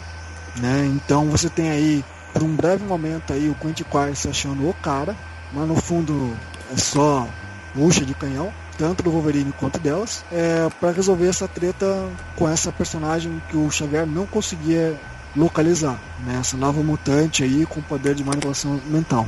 E daí, beleza, né? Esse, esse trote principal aí tá resolvido com a ajuda dos. O Wolverine recebe um aviso do conselho, né? Da, do problema que ele fez é, interno para o Magneto se sentir envergonhado, né? Por conta de ficar bêbado e a, a perda do, do Elmo e também do problema da relação do, de Krakoa com a Rússia, né? De ele resolver a treta sozinho sem avisar ninguém. Só que aí, ao invés de, do, do cara receber uma lição de moral, não, o Wolverine sai fora e sai para beber no meio do inverno de, do Alasca, ou uma coisa assim, ou no do Canadá, e tá dando se pra tudo. Só que no meio disso ele acaba entrando em outro problema de parece que tem um grupo secreto nessa região que é super conceituoso contra mutantes e acaba sendo capturado por um pequeno grupo de pessoas dentro de um bar para de certa forma ser resgatado pelo Omega Red, em que basicamente já, já comete um erro a respeito do, das leis de Krakoa, mata todo esse pessoal para salvar o Wolverine, salvar entre aspas, porque no final já fica claro que ele está do lado de um outro, de um subplot, né, que foi apresentado no início do gibi, que é envolvendo os vampiros e o Drácula. Basicamente, o Omega Red entrega o, Drá o Wolverine Drácula. E o Wolverine acaba sendo por diversos vampiros, o sangue deles acaba sendo usado aí por algum motivo especial, mas no final o Wolverine vai lá, resolve a treta, é, impede do, do espaço do Drácula expandir para vários outros cidades, cidades menores do, dos Estados Unidos. E a princípio parece que essa treta parece que está congelada também, assim como em Marauders. Né? Deve ser revisitada de leve no gibi da X-Force, já que o Mega Red está preso aí para a respeito dessa outra treta envolvendo a Rússia. Mas é um gibi bom, assim, um gibi divertido e até agora o Andy Cooper não, não saiu do gibi. É, então tá em, tá em boas mãos, não só em escrita, mas em, em arte também. Henrique? Ah, esse gibi desapontou um pouquinho. O que eu gostei mesmo foram as edições 1 e 3 só. Eu acho que ele fica meio perdido. Que ele não é. Ele é um gibi que não é bem autocontido, que ele sempre precisa de participação de outro de, de outros grupos, de outros personagens para resolver os plots. É, me incomoda um pouquinho isso. Olha que eu, em geral eu gosto bastante de Bis Wolverine. A trama do cartel foi legal, mas o fato de ter precisado de tanta gente de fora resolver me incomodou um pouquinho. Muito rápido. Queimou o plot em três edições. O, mas realmente o, o, roubo do capacete do Magneto e o Wolverine urinando no capacete foi, foi engraçado. Foi, foi um humor pueril que eu curti. Agora, o Gibi me perdeu de vez com essa introdução dos vampiros. Desde a da, da grande fase de X-Men versus vampiros do saudoso Victor Gischler, misturar mutante com vampiro não dá certo para mim não. E eu acho que isso é muito early 2000s, muito homenagem à fase Crepúsculo que já passou. Para mim não rolou. É, Crepúsculo já teve o Batman agora, né? Então... Exatamente, Crepúsculo já foi promovido. É o Batman. E... Não, tomara que se é, tomara que esse arco tenha acabado aí na segunda edição, né? Talvez nem os. O editor curtiu muito e já falou assim, ó, acaba isso aí, acaba isso aí. Ah, é, isso aí me perdeu. Agora, o Andy, ver o Andy Gilbert desenhando Wolverine é sempre muito bom. Então eu devo continuar lendo, porém com má vontade. Bom, o próximo título que eu queria tratar com vocês, seguindo a ordem cronológica dos lançamentos, é o título do Nate Gray, né? Que é esse Cable rejuvenescido, que eu só lerei se for obrigado e torturado. Mas se sair no Brasil eu vou comprar para coleção e acabarei lendo em algum momento, porque afinal eu não consigo suportar esse tipo de personagem, essa mistura de Cable com Nate Grey, que é pior do que o original que é Nate Grey, né? Porque isso não é o Cable na minha opinião, mas que parece que tem, que tem muita relação, vai acabar tendo muita relação com X of Swords, porque tem Space Knights aí, não sei, já, já tá com, com, na edição 4 com o label na capa de é, caminho para X of Sword e lembro de quando as histórias do Ron saíam é, com, com as X-Men na época da Abril e Space Knights provém aí desse, desse universo. Então eu não li nenhuma edição e não lerei, mas quero saber o que está acontecendo também aí, Felipe.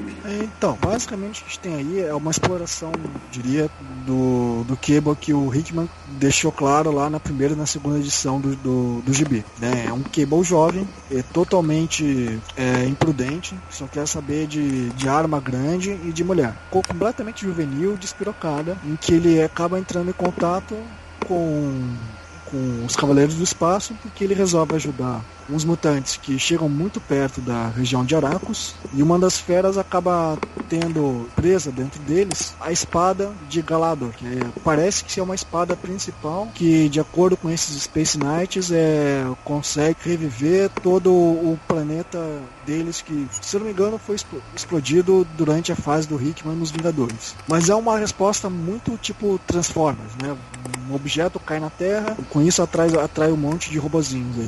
Mas qual que é a questão aqui? O Cable ele ganha essa arma, se acha o dono, de, se acha o dono dela e acaba tendo que negociar com esses Space Knights uma forma deles, deles voltarem ao passado, impedir que o planeta deles explodam, para que ele consiga ficar com a espada. E no meio disso ele tem um romance com as Cucos, como eu estava citando do Wolverine. Parece que todas as cinco querem ficar com o Cable, de um jeito meio Emma Frost, assim, do tipo, vamos sacanear com ele, um dia uma fica com ele, outro dia vai outra, e vamos manipular e brincar com a E alguns pensam que isso é manipular, né? E, e, e 99% do, dos homens heterossexuais esperando essa, essa chance na sua vida. Ah, não, sim. A própria capa da, acho que da segunda ou terceira edição é, tem uma, coloca uma posição bem juvenil, tipo como se fosse o, o fodão com as cinco em cima dele, né? É, é mas, o, político de São Paulo, não quero citar nomes, no que curte aí umas surubas com, com cinco meninas, seis meninas aí também, e não sei se deu conta. Mesmo telepanta, né? No caso do Quebo. Mas enfim, fora esse, ah, e desde por conta disso, tem a Emma, puta da vida, né? Explicações do Ciclope porque de que o filho dela tá afim delas. E a Emma tá olhar assim, 38, assim, de olho no Cable em tudo que ele faz. Mas o que acontece é de que o Cable e uma das Cucos acabam ficando longe de Krakow dois no final recebem bronca dos pais. Né? Tipo, onde vocês estiveram, né? vamos sentar, vamos conversar, aquela bem de guris, bem de jovens. Mas o que, que, tem de curioso aí?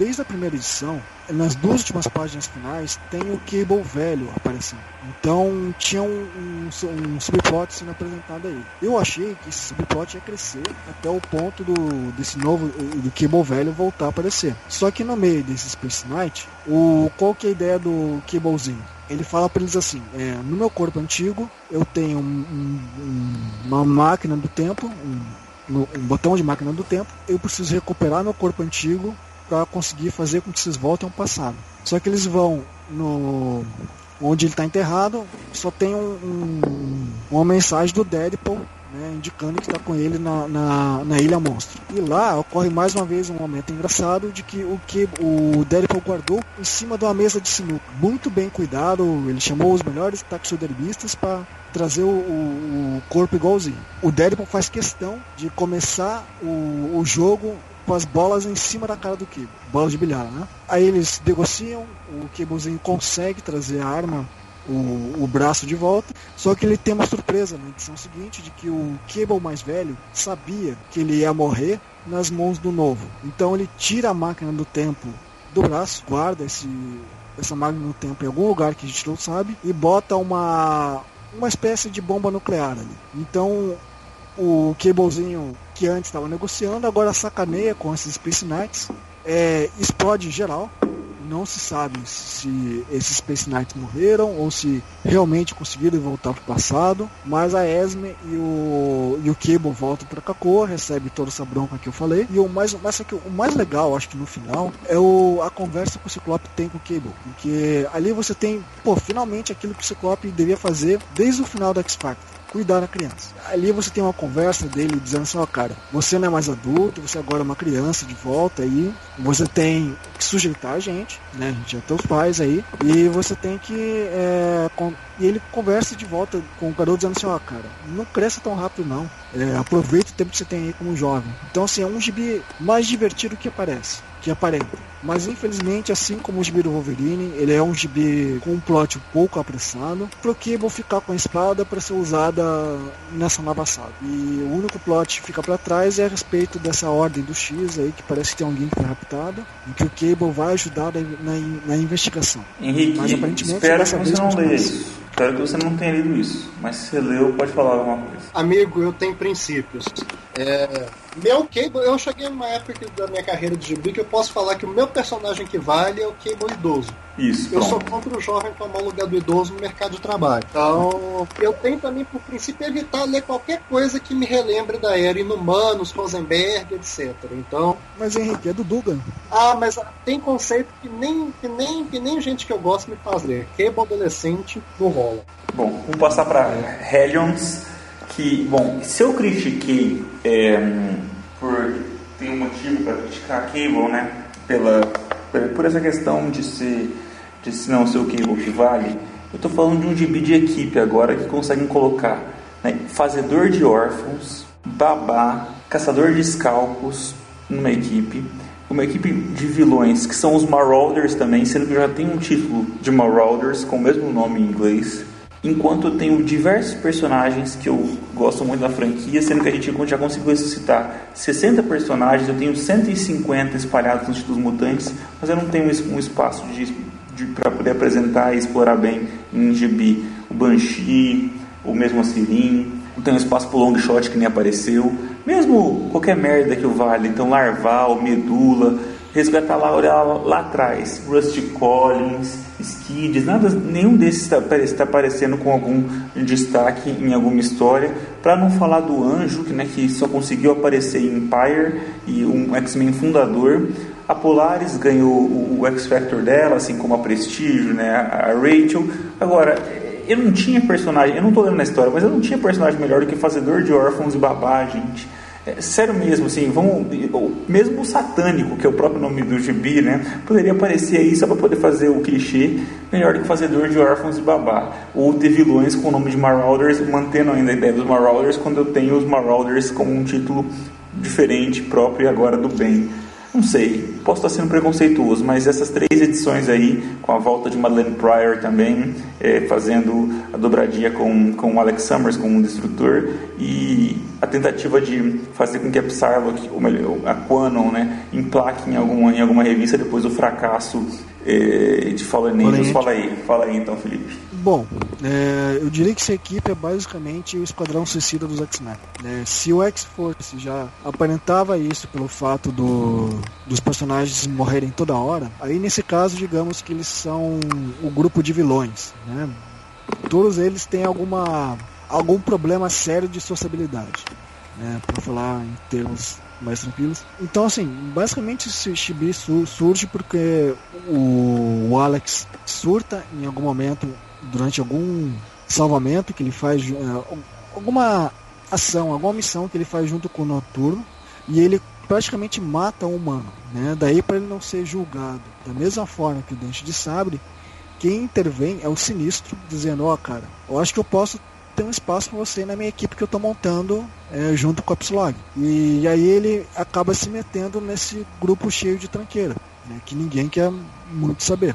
Mas eu diria que assim, a, a, a introdução do caçador de escalpos na história é basicamente para tirar ele de Krakoa, porque tem gente querendo matar ele por, por conta do que ele fez no massacre de mutantes. Né? Ou seja, os Morlocks residentes. E você tem também o. A canhão do, do Gri, o Empata, que também está mais uma vez causando problema e precisa tirar ele de lá, pra, senão vai causar ainda mais treta em Krakow. Então esse grupo surge isso, é, basicamente Psylog tentando colocar ordem em um monte de cachorro que não é capaz de ser adestrado, né? Porque esses personagens, eles não apresentam assim ter muita personalidade, a não ser serem vilanescos nas suas ações. Esses caras não conseguem respirar sem machucar alguém. Então, a pedido do Sinistro, eles invadem o, o orfanato que o Ciclope e o Alex nasceram, é, cresceram, e lá eles descobrem que tem a Madeline planejando uma. Não dá para dizer que é uma invasão, mas é basicamente um ataque de Krakoa, em Krakoa, porque ela se sente excluída e abandonada por todo mundo. Como fã da Madeline Prime, um pouco sacanagem, mais uma vez como rainha dos doentes, mas dá para entender de que, enfim, é um, é um gibi por ser de vilão. Né? Então vamos ver se no futuro ela não volta, quem sabe um pouco mais normal aí. Tem aí também de volta aí o romance dela com o Alex, mas parece que ela tá bem poderosa, assim. Como se ela tivesse com os poderes do inferno e ela tem do lado dela o resto dos Marauders originais transformados em zumbis e meio escravos dela. Assim. É um gibi que ele não se explica muito bem para onde vai. Ele de certa forma ele explora bem os personagens que ele quer apresentar. Ele explora o Destrutor, como um capacho de tanto do Sinistro quanto agora da, da, da Mad. E a Psylocke é a principal. Se os personagens não estão dando certo, ela mata os caras se precisar por estar enchendo o saco demais dela. Ela chega até a brigar com o Selvagem pra, pra ver quem é o líder, né? Porque chega um momento onde todo mundo é capturado pela Mad e o Selvagem acha que, o, que ela é fraca ser mulher. Então ela vai lá, trata com ele, resolve a treta e agora tem que lidar sozinha com a Madeline Pryor. Eu não sei como que eles vão juntar isso com com, X-Words, mas imagino que deve ter mais uma edição para fechar, fechar o plot. É, e a respeito sim, da vai ter, vai ter mais uma ainda sim. É, e o caçador, o fabricante de órfãos, eles estão ali meio jogados, como eu diria, como, como alívio cômico, né? Mas de um jeito bem escroto, assim. É, parece que eles, os dois têm uma relação meio sexual ali, é bem esquisito. Henrique, você não tá lendo isso aí não, né? Pelo amor de Deus. Quem acompanha esse podcast desde o começo sabe que eu sou um grande, talvez o único, apologista do X Factor da, da Louise Simonson. Só que até eu digo que babar e fazedor de órfãos não dá, não. Realmente, assim, acho que a franquia tinha mil, dois mil personagens. Podia ser qualquer um. Não, não rola, não rola. E olha que eu gosto do Zed Wells. Mas Pois não é, deu. eu tô lendo por conta dele. Mas não deu. Gente, é, pode colocar até feral e espinho, galera. Pode colocar Alasca. Eu tô tranquilo com isso, mas Babá e Fazedor de Órfãos é de cair o cu da bunda.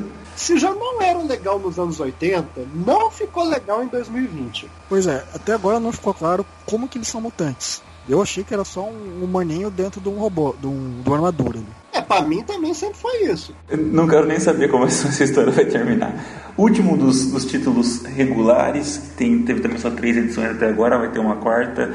É, X Factor, que voltou com a pegada X Factor Investigações, mas sem o Madrox, sem Layla Miller, que é uma das personagens que não voltou também, acabei não, não, não mencionando aqui, com a Polaris e uma equipe bem diferentona que vai de Estrela Polar a Ocular, de Daken a Prodígio, e passando pela Prestígio também, como eu tinha apontado, é, com, com participação, com presença de Espiral, de Shatterstar aparecendo nas histórias também, Mundo Mojo, talvez aí você já deixa para o nosso grande long shot aparecer e voltar a se consolidar, que é um dos, que, dos, dos grandes personagens da franquia, que o melhor, dos mais clássicos personagens da franquia nos anos 80 que, que não apareceu, eu já falei sobre o Anjo, mas a gente vai falar sobre o Empire daqui a pouco.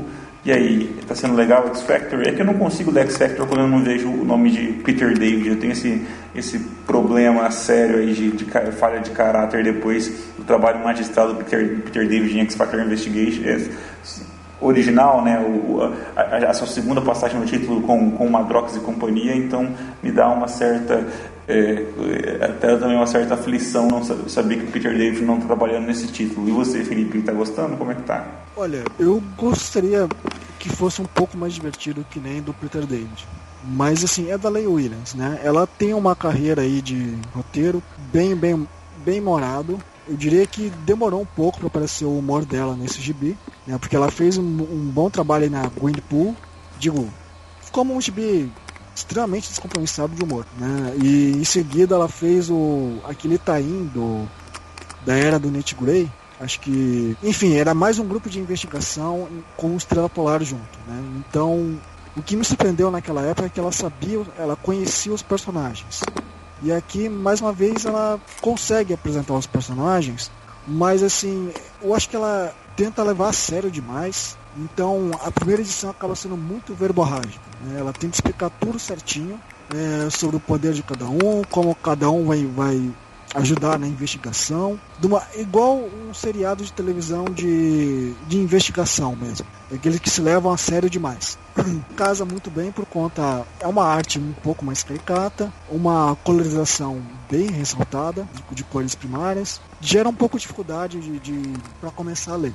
Mas enfim, ele é um gibi que ele trabalha a respeito do, do trabalho dos cinco. Né? É, basicamente os Five tem muita, muito trabalho, não tem nenhuma ordem de quem vai ser ressuscitado, porque eles não têm noção se essa pessoa que fez o pedido, mor- é, se o amigo dela morreu mesmo, ou o cara tá só de sacanagem. Então, basicamente, o que acontece? O Estrela Polar pede para ressuscitar a Aurora, ele não, não consegue ser atendido, então ele, ele pede ajuda para Polaris, ou a, Polaris se aceita mesmo por conta própria para ajudar ele, por não ter mais o que fazer, justamente porque não tem uma equipe, eh, não está dentro de nenhuma equipe, não está dentro de nada. Eh, até parece que tem um grupo de WhatsApp dentro do de Krakoa de personagens que não participam de uma equipe e estão livres aí para quem precisar de ajuda.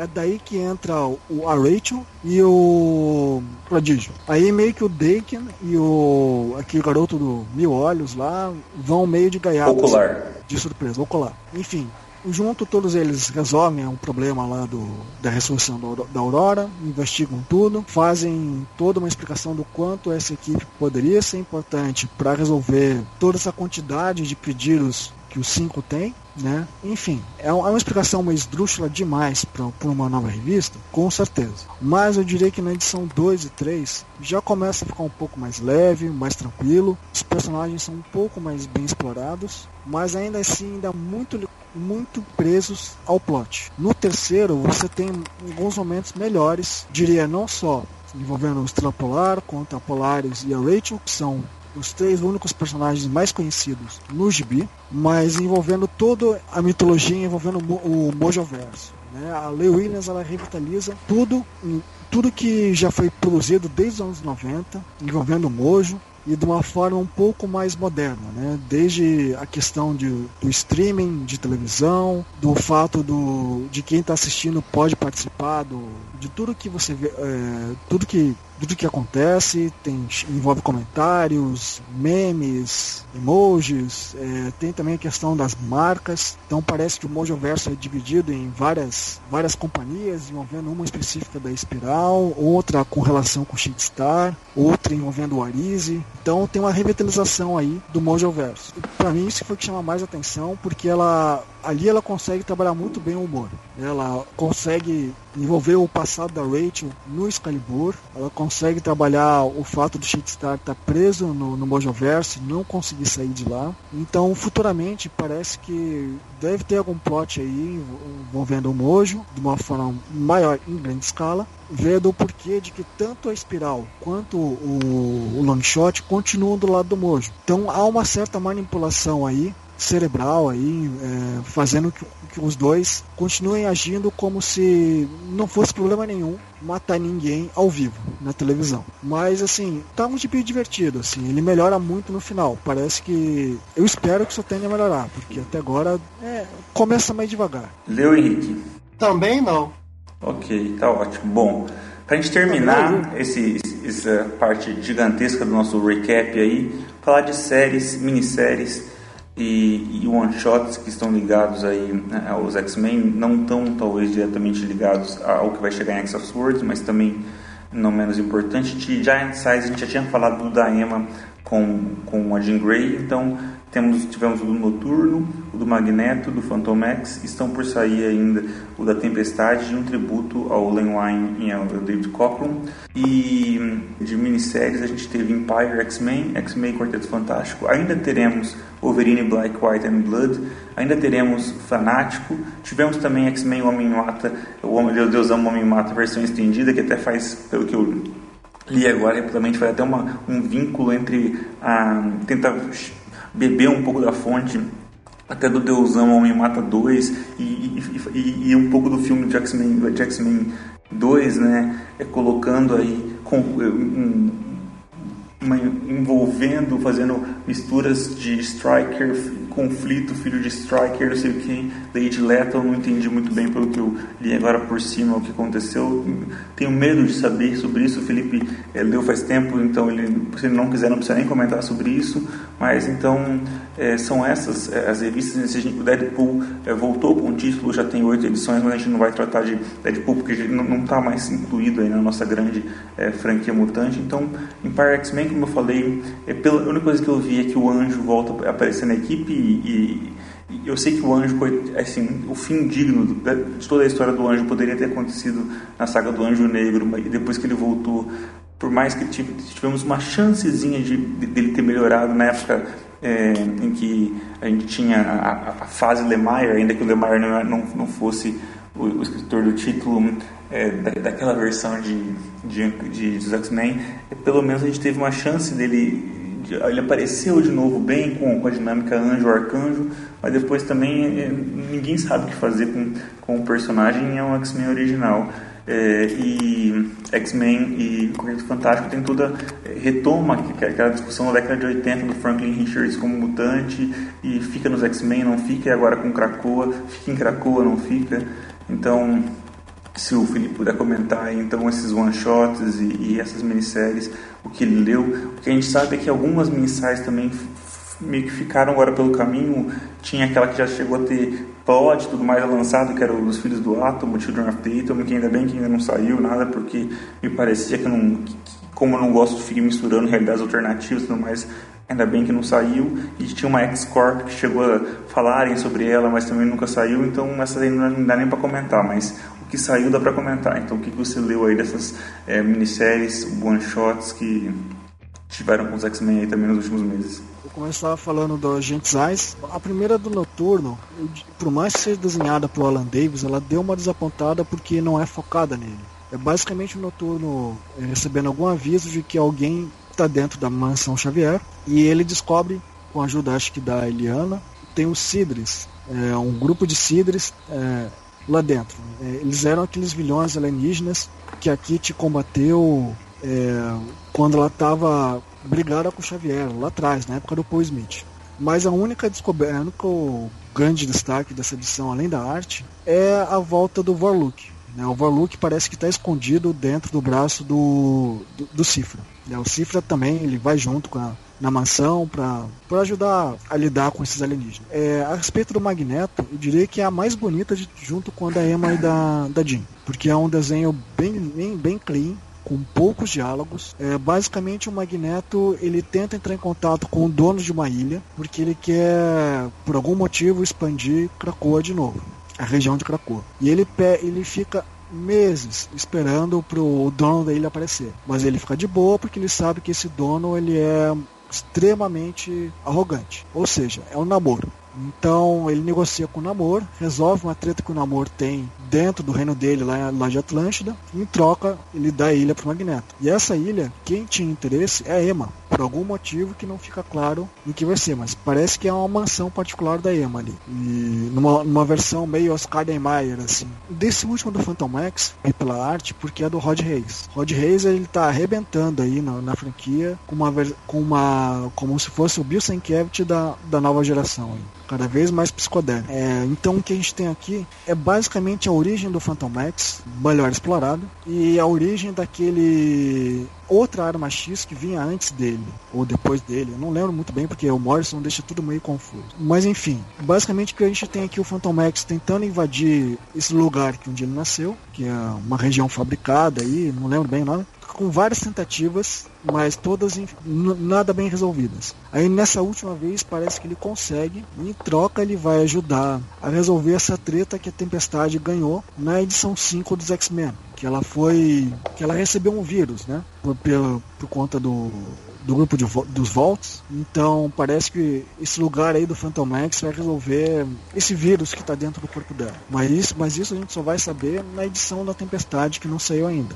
Então, fora o Giants Eyes, a gente tem aí como acho que como minissérie principal a, a história final do Quarteto Fantástico com os X-Men, que é uma homenagem da minissérie original lá dos anos 80, que era onde a Kitty tinha perdido os poderes tinha recebido uma ajuda do Franklin Richard e rolava uma treta com os X-Men, o Quarteto e o Doutor Destino. Então, todos esses personagens estão dentro dessa minissérie. Dessa vez, de uma forma não tão levada a sério, é muito mais bem-humorada e divertida. Eu acho que a Valéria, acho que por isso que o Rickman escreveu essa história, porque ele escreve muito bem a Valéria Richard e o Doutor Destino. É muito bem, bem engraçado, é bem humorado.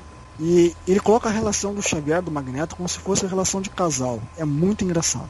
E de quebra, a gente tem aí o, o, a Kitty devolvendo a ajuda que ela recebeu do Franklin para ele voltar a ser mutante de volta. E ele descobre no final de que o que, que impedia ele chegar em Krakoa era o Willie Richard, o pai dele.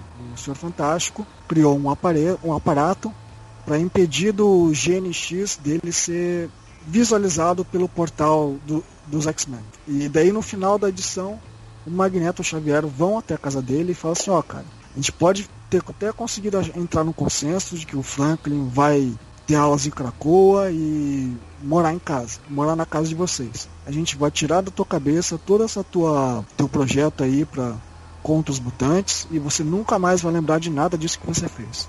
E, então assim, pô, é uma minissérie que bem divertida, não vai ter, eu imagino que algum novo plot aí, mas resolve pelo menos o problema do Franklin Richard ter problema com os poderes dele.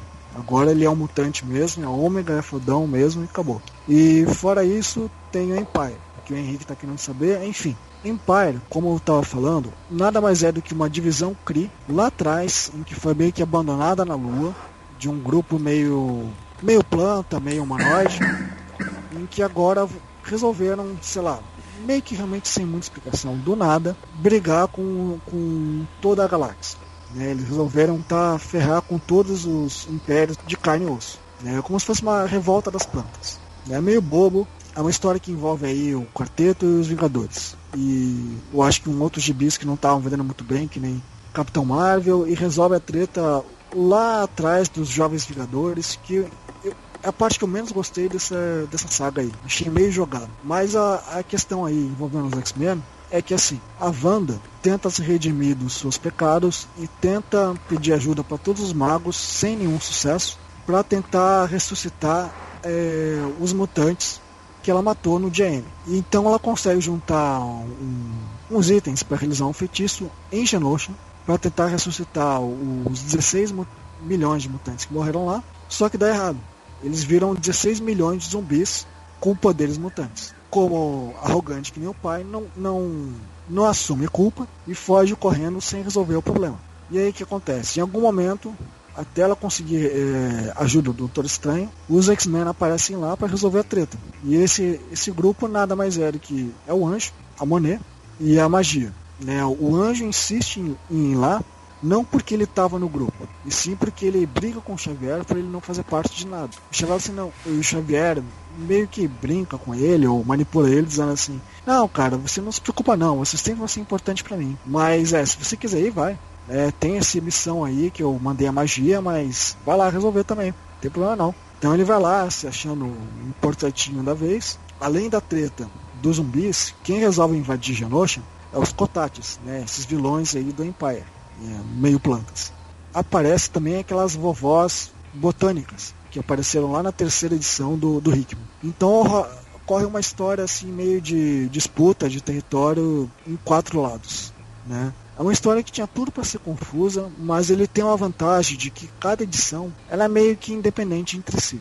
Né? A primeira ela é meio que introdutória ao problema, a segunda é basicamente a magia, tendo vários, vários momentos de nostalgia da época do inferno, desenhadas por aquele artista convidado, o Lucas Verne, que fez aí uma nova versão dos uniformes dos X-Men, que pode ser que apareça aí no, no cinema da Marvel. Desenhou muito bem, por sinal.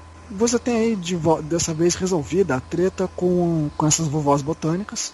É, o Fera aparece uma hora lá, resolve o problema que elas têm que elas têm de invadir o portal de Krakoa. E no meio disso a gente tem também o Madrox, que aparece aí como um boost de canhão, assim como em toda a franquia do Dawn X até agora. Ele aparece em tudo quanto é lugar, cheio de clone dele, trabalhando por tudo quanto é parte. Mas pelo jeito nessa aí aparece o Madrox Prime. Mas ele fica meio jogado de lado, assim como o Anjo. Né? O destaque mesmo é da Monet e da Magia para resolver a treta. Em que ela convoca todos os telepatas para participar dessa, dessa investida contra a Krakoa. O que eu achei curioso no final da edição 2 e mal resolvida na edição 3 é o fato dos telepatas que aparecem para ajudar a, a magia, vilões que eu nunca imaginava que entrariam em Krakoa, como o Rei das Sombras e o Mestre Mental original. Caramba, como é que esses caras estão foram aceitos aí dentro de Krakoa? Ficou meio esquisito. Mas o final da história é bem resolvida porque ele apresenta um novo personagem. Ele realmente coloca todos esses elementos como se não fossem nada importantes. Ele conta uma história curta, envolvendo um personagem novo aí, encontrando com a versão zumbi dele. Eles basicamente conversam sobre o primeiro beijo, sobre as primeiras ações dele da juventude, enquanto a vida dele está boa em Krakoa, e de que essa versão zumbi não tem por que existir. Então, essa versão zumbi basicamente resolve a treta total com os Kotates, é, que os Kotates eles vão só com alguns exércitos, mas no final eles mandam um, um peso pesado, né? eles mandam um gigante lá. E esse gurizinho resolve sozinho tudo que aquilo que um bando de mutante mais velho arrogante tenta tenta se achar importante o suficiente para resolver sozinho. Mas no final das contas é um rapaz jovem, descompromissado, resolve o problema sem nenhum, sem nenhum atrito, sem matar ninguém. Então assim, um gibi bem divertido, mais do que o esperado e bem legalzinho. Assim. Esse, essa última edição, eu acho que eu cheguei a ler duas vezes, até de tão bem divertido, tão bem trabalhado que foram tanto os personagens dos X-Men quanto a própria Feiticeira Escarlate e o próprio Doutor Estranho. God Love Me Kills, é, claro, ganha mais algumas páginas a mais, para basicamente ter cinco da primeira edição, e 5 na edição final. Então, no meio de todas essas 10 edições, você tem toda a God Love Me Kills, como a gente lia antes, sem nenhuma mudança, sem nenhum problema. A história nada mais é do que a Kitty Pride agora, nesse período que a gente está agora, conversando com aquela garota que o Magneto conheceu no X-Men Black, filha de uma dona de cafeteria, que é uma humana que o Magneto se deu bem. E a Kitty tem mais uma conversa com ela, fala do problema do preconceito dos mutantes e conta para ela toda essa história que envolvia ela quando ela era jovem, que é o God Love Ben Kills original. E no final as duas se entendem, se conversam, é, a guria entende toda essa questão do preconceito dos mutantes e acabou a história. Então, é, são só algumas páginas a mais, bem conduzidas, bem escritas, assim, mas é, não tem nada, não tem nenhum peso de Dead Metal, não tem nenhum peso de God Love Ben Kills 2, nada disso. Só a versão original mesmo, com mais algumas páginas. Henrique, você leu alguma dessas coisas sobre as partes que foram comentadas nesse momento? Eu li as Giant Size, eu gostei bastante, é basicamente o Hickman se divertindo com formas de storytelling diferentes. São gibis bem no método Marvel mesmo, ele dá ali o mínimo do plot, os artistas conduzem, ele coloca o diálogo, a mais fraca mesmo é do Noturno. Eu acho que até a arte do Alan Davis não casa muito com o projeto, né? Porque a gente tem artistas mais jovens e tudo. Mais uma homenagem, né? Aham. Uhum. E aí acaba ficando meio deslocado. As minhas favoritas eu acho que foram da. da Ema, do Magneto e do, do Fantomex. A do Fantomex em especial é muito boa.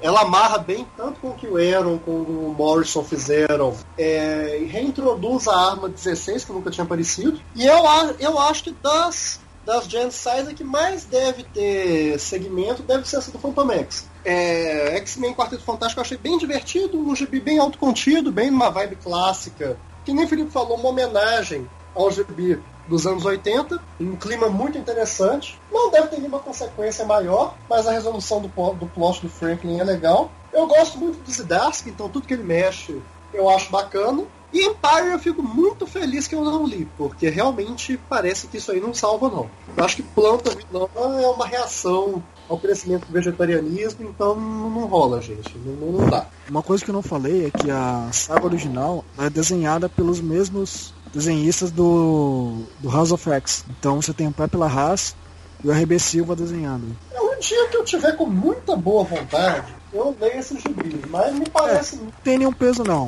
É, pode ler mais pra frente, sem problema. E como é que acabou? O Hulk Lin continuou sendo rei? Ele continuou casado? É, finalmente abordaram isso, né? Agora ele parece que vai ser o rei mesmo. E. E. Mais pra Acho que na semana que vem deve sair a edição do casamento. Só que, é. pô. O foda é que o no Young Avengers tinha deixado uma deixa muito boa para resolver o problema do, do Chris Cool War. E agora essa saga aí meio que deixou meio que tudo de lado, assim, sabe? Não, não resolveu nenhuma treta grande, não uniu todo o povo, não teve nenhuma referência com o Capitão Marvel. Então, diria que foi a Marvel meio que esqueceu todo o passado, todo o trabalho que o, que o escritor lá do Young Avengers fez para tentar costurar anos de história. Sim, se não tivermos mais nada, vamos para o nosso último bloco, que é para tratar é, de X of Swords, o que a gente já sabe e que a gente espera dessa saga, que é o grande, como já comentei, evento é, do ano mutante, completando, finalizando o primeiro ano aí de X of Swords, primeiro ano de Jonathan Hickman à frente é, dos X-Men. Então, Felipe, que, que já saiu desse caminho, esse prelúdio para X of Swords, depois mais ou menos o que, que se trata? O que são essas dez espadas? O que, que o Apocalipse tem a ver com tudo isso? O que, que é, as duas ilhas têm a ver com isso? É, o que, que se pode esperar? O que, que vai acontecer? Então, uma saga passando por diversos é, títulos aí, o que, que você acha que vai acontecer? E por enquanto isso, depois eu vou deixar mais uma perguntinha, mais uma rodada final de, de, de perguntinhas sobre o futuro pós-X of, of Swords. Mas por enquanto, como estamos e, e, onde chegaremos com X of Swords agora em setembro? O X of Swords, né, como todo mundo já sabe aí, acho, vai ser um crossover entre a revista dos X-Men e do Excalibur. Né? Então, a Opal Saturnine, que é a principal vilã da, do gibi do Excalibur agora, parece que vai tomar uma frente ela deu uma não fica muito claro, né? Porque o preview ele não apresenta os personagens novos ali. Ele só aparece que ela tem alguns novos aliados com de alguma língua alienígena. Ela ganha acesso a uma fonte específica de energia em que ela usa para conseguir prever o futuro. Então, é uma forma bem interessante de explicar o preview, né? De onde ela lê cada uma das cartas do tarô e cada carta meio que revela um pouco mais sobre a saga. Deixa eu até pegar aqui porque é bem curtinho. Cada uma das cartas conta um pouco mais, né? Então a primeira fala sobre a questão da Aracos, sobre o fato do, do julgamento, provavelmente algum julgamento que o próprio Conselho Interno de Krakoa vai lidar com, com Aracos, né, com um território que antes era separado de Krakoa e agora voltou.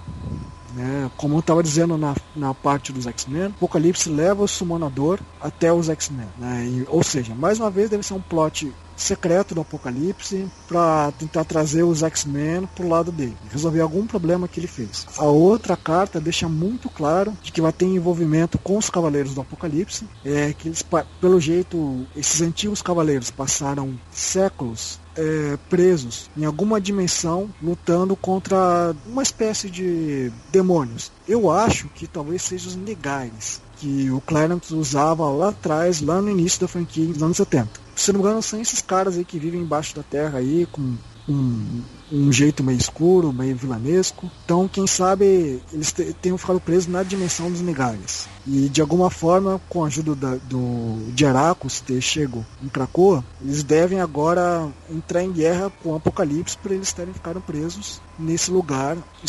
Por algum motivo aí, acho que eles vão ficar bravos com o Apocalipse, já que os X-Men vão estar ao lado dele contra os os antigos cavaleiros. E aparece aí uma carta seguinte sobre o sacrifício, onde deixa claro que tem muito X-Men aí que talvez morra, incluindo o Anjo, o Banshee, é, o Fera, o Destrutor, muita considerada aí na franquia meio que bucha de canhão no momento, que não foi usado ainda. Parece que vai ter algum personagem novo que vai liderar esses outros cavaleiros, esses antigos cavaleiros, contra Apocalipse, que deve guardar algum segredo dele aí talvez seja algum personagem esquecido, talvez. Né? Se fosse eu apostar em algum, eu apostava numa personagem indiana, vilã do, da época do X-Factor original do Peter David, em que só apareceu umas duas vezes, mas acho que não tem nem. não lembro nem o nome dela, mas o visual que essa personagem tem lembra um pouquinho aí. E por último aparece realmente uma boa parte dos X-Men com alguma espada específica, né? Então a gente tem aí o Cable usando a espada do, dos Space Knights, o Wolverine usando a Muramasa Blade, a Betsy usando a espada psíquica, a magia, o a espada espiritual dela. E por trás parece que tem mais alguns cinco X-Men que podem participar também aí desse, desse grupo. Dá pra ter uma ideia quem é, mas é meio estranho de ver esses caras aí no meio. Por quê? Porque a Marvel apresentou essa história da seguinte forma: parece que vai ser uma espécie de um campeonato para decidir alguma coisa envolvendo Aracos e de alguma forma o resultado desse torneio vai envolver a relação do da Capitã Britânia, né, a Betsy, com a, o Paul Saturnini. Então, ou seja, tem no, no background Apocalipse versus Saturnini e tem na frente os X-Men versus os antigos Cavaleiros do Apocalipse. Cada um escolhe 10 espadachins para defender seu território. E entre esses outros cinco X-Men que participam, por algum motivo que não ficou claro, tem a Tempestade, o Magneto, o Caçador de Escalpos, o Cifra eu acho que é o Brian Braddock, não ficou muito bem claro. Então, basicamente é uma forma de você adicionar aí na história cada gibi da franquia, né? Tirando talvez o não, o gibi do Wolverine aparece. É, não fica claro só o porquê do X-Factor tá ali no meio. Mas cada personagem aí parece que tá dentro, ou com alguma correlação com algum gibi da franquia.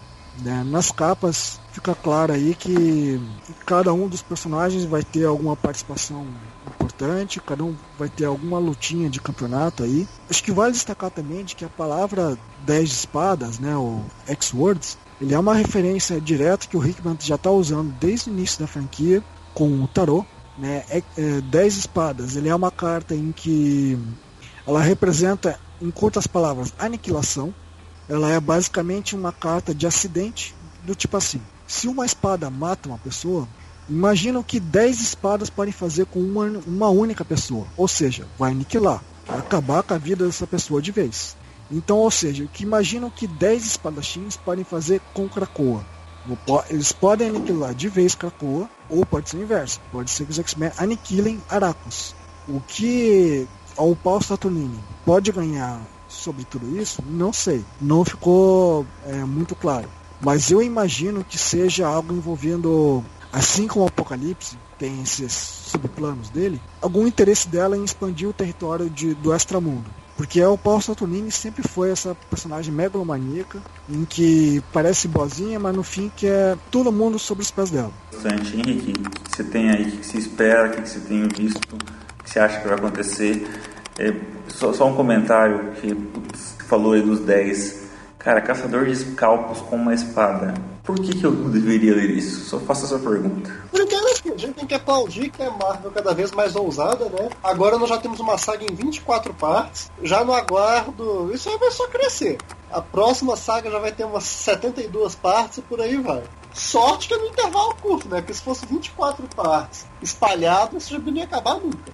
É verdade, assim como a Empire, eu achei super rápido, ela foi quinzenal. Mas acho que eles viram que não dá muito certo ticando do negócio. Ainda mais quando eles tocam o gibi. Você, quando você lembra que, sei lá, invasão secreta demorou quase um ano inteiro, eu acho que eles viram que isso aí não dá muito certo.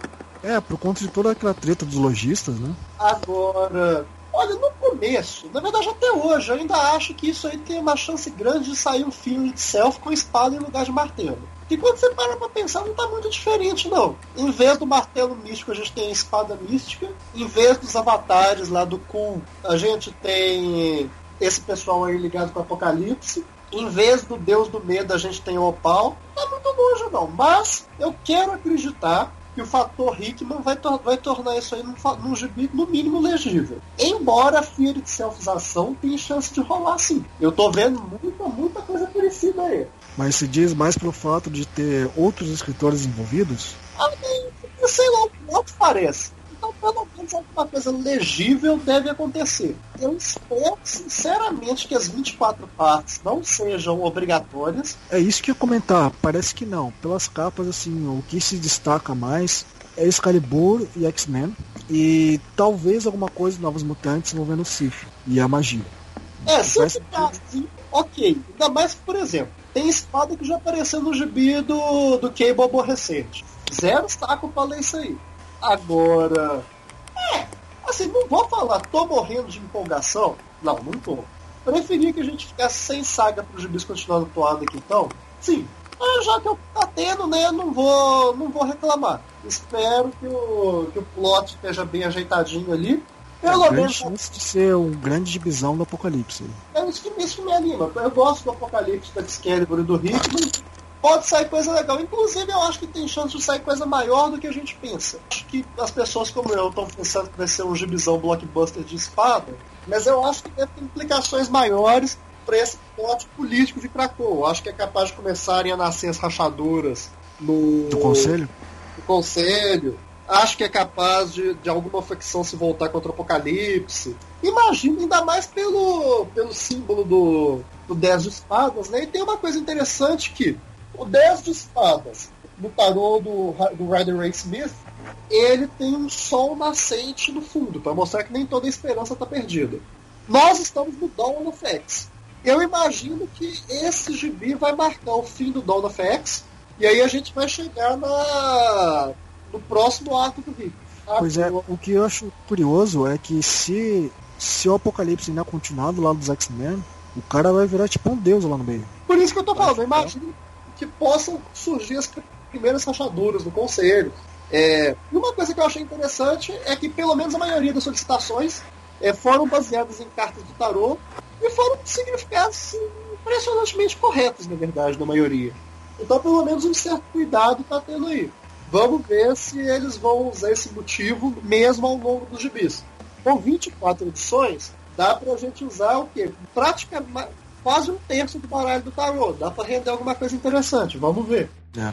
Agora. E, e, eu, e aí eu já vou, já vou chegar no, no, ponto que eu queria fazer o vínculo pra gente ir pra parte final, que é basicamente, sendo o fim de Dawn of X, ao menos a gente não tem nada que indique que o Hickman vai sair da franquia neste momento. Então a gente tem pelo menos um segundo ato dele é, na, na, franquia. E eu pergunto, onde está a Moira neste momento? Porque ela era o centro, todo mundo foi ler House of X, Bars of X, olhando para Moira e até agora a gente teve Down of X em que a Moira não é um personagem relevante e, e, não é a história dela que a gente está com quem a gente se preocupa, embora toda aquela expectativa foi criada. Terá chegado o momento pós X of Swords da gente encaminhar a história da Moira para algum lugar? Ou vocês acham que o Hickman vai cozinhar isso até ele, ele sentir que é hora dele sair para ele poder terminar essa história com a Moira, que foi onde ele começou? Então já vou inverter e começar com o Henrique, vai. É, com a Moira rolou um probleminha de bastidores, na verdade. É, era para ela ter um gibi, só que quem que o Hickman queria que escrevesse o gibi era o Mike Carey. Só que o Mike Carey não podia, porque eu acho que ele estava fazendo algum projeto muito importante, com algum livro, algum gibi licenciado, alguma bobagem. Aí ele não podia escrever. Aí por isso que a Moira sumiu. Era para ela ter um gibi agora nessa segunda fase, que acabou uma parte boa sendo aportada, né? Mas aí eu imagino que ela deva aparecer. Não sei se ele vai conseguir que o Karen escreva, mas parece que ele não abortou a ideia dela ter um gibi, não. Aí vamos ver. Eu acho que é capaz de.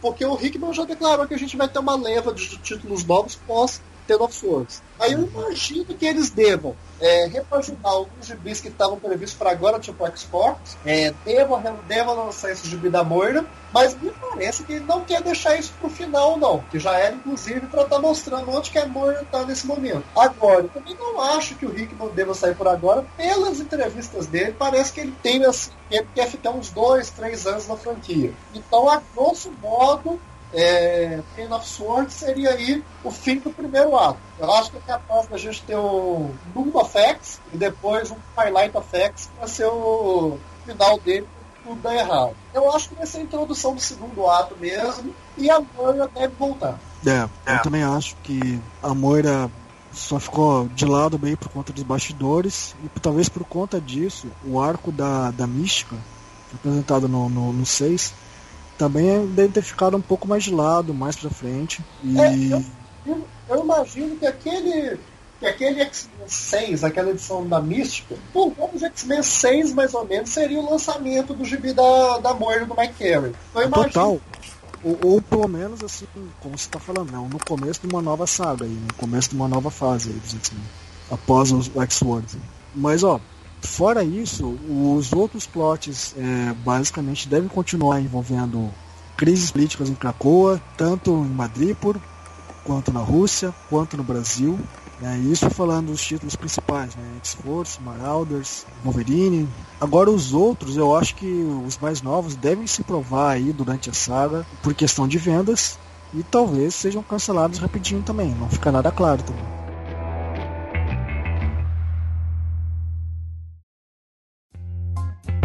Bom, cobriu bem aí é, tudo que era necessário em duas horas de programa para vocês. Então, nas despedidas e comentários finais, agradeço muito, aprendi bastante. Algumas coisas fiquei com vontade de ler, outras não. Vamos ver, mas quando chegar perto do agora, daqui uns 3, 4 meses final do ano, talvez quando já tiver acabado a X of Swords, eu consigo é, colocar o, em dia para ter mais o que discutir de maneira mais participativa é, no nosso próximo podcast. Vai lá, Felipe, despedida e comentários finais. Opa, aproveita a pandemia aí e puxa um dia e dá conta da. Ah, mas eu voltei a trabalhar já não mais home office agora a partir dessa semana, então agora que vai ser com menor probabilidade ainda. Eu voltei, eu estava de férias por três semanas, voltei a dar aula já essa semana, tudo, então não vai, não vai ser possível, não. Você tem que esperar mesmo chegar no recesso de Natal para conseguir ler as coisas assim. Boa sorte aí. É, tomara que a gente consiga fazer o podcast aí em dezembro, então, para manter é, a revisão em dia das coisas. Agradeço de novo por estar tá aqui falando de X-Men, é sempre uma diversão. Sinto falta aí de poder falar com mais vezes aí com vocês a respeito disso. Espero que quem está tá ouvindo goste aí dos comentários que a gente fez durante mais de duas horas. Vamos torcer aí que a gente consiga sobreviver a essa pandemia, que todo mundo se cuide aí, lave bem as mãos, que o Brasil não está bem não. Assim, comparado com Krakoa, Krakoa tá bem melhor. Que seria interessante, né? Eu não sei é, se fizeram isso em outros títulos da Marvel, de outras editoras, trabalhar a pandemia como um, um, um fator na, no dia a dia de, de, de personagens tipo de super-heróis nesse caso. Não sei se não, total. já fizeram uma piadinha assim. lá, todo mundo usando máscara e o Wolverine sem máscara. É. e aí, Henrique, despedida, comentários finais aí. Foi muito bom participar desse podcast. Deu pra, deu ter um panorama dos títulos que eu não tô lendo. Alguns eu pretendo um dia que eu tiver tempo, que eu não sei quando vai ser. Eu pretendo ler. Mas foi bem legal matar a saudade de, de bater um papo de X-Men com os amigos. É sempre bom. Pontar sem debate sempre um dos grandes momentos da vida. Mas é isso, né? É, vamos ver o que, que dá de Ten of Swords. A, a, filosofia é não esperar nada, porque de onde menos se espera daí que não sai nada mesmo.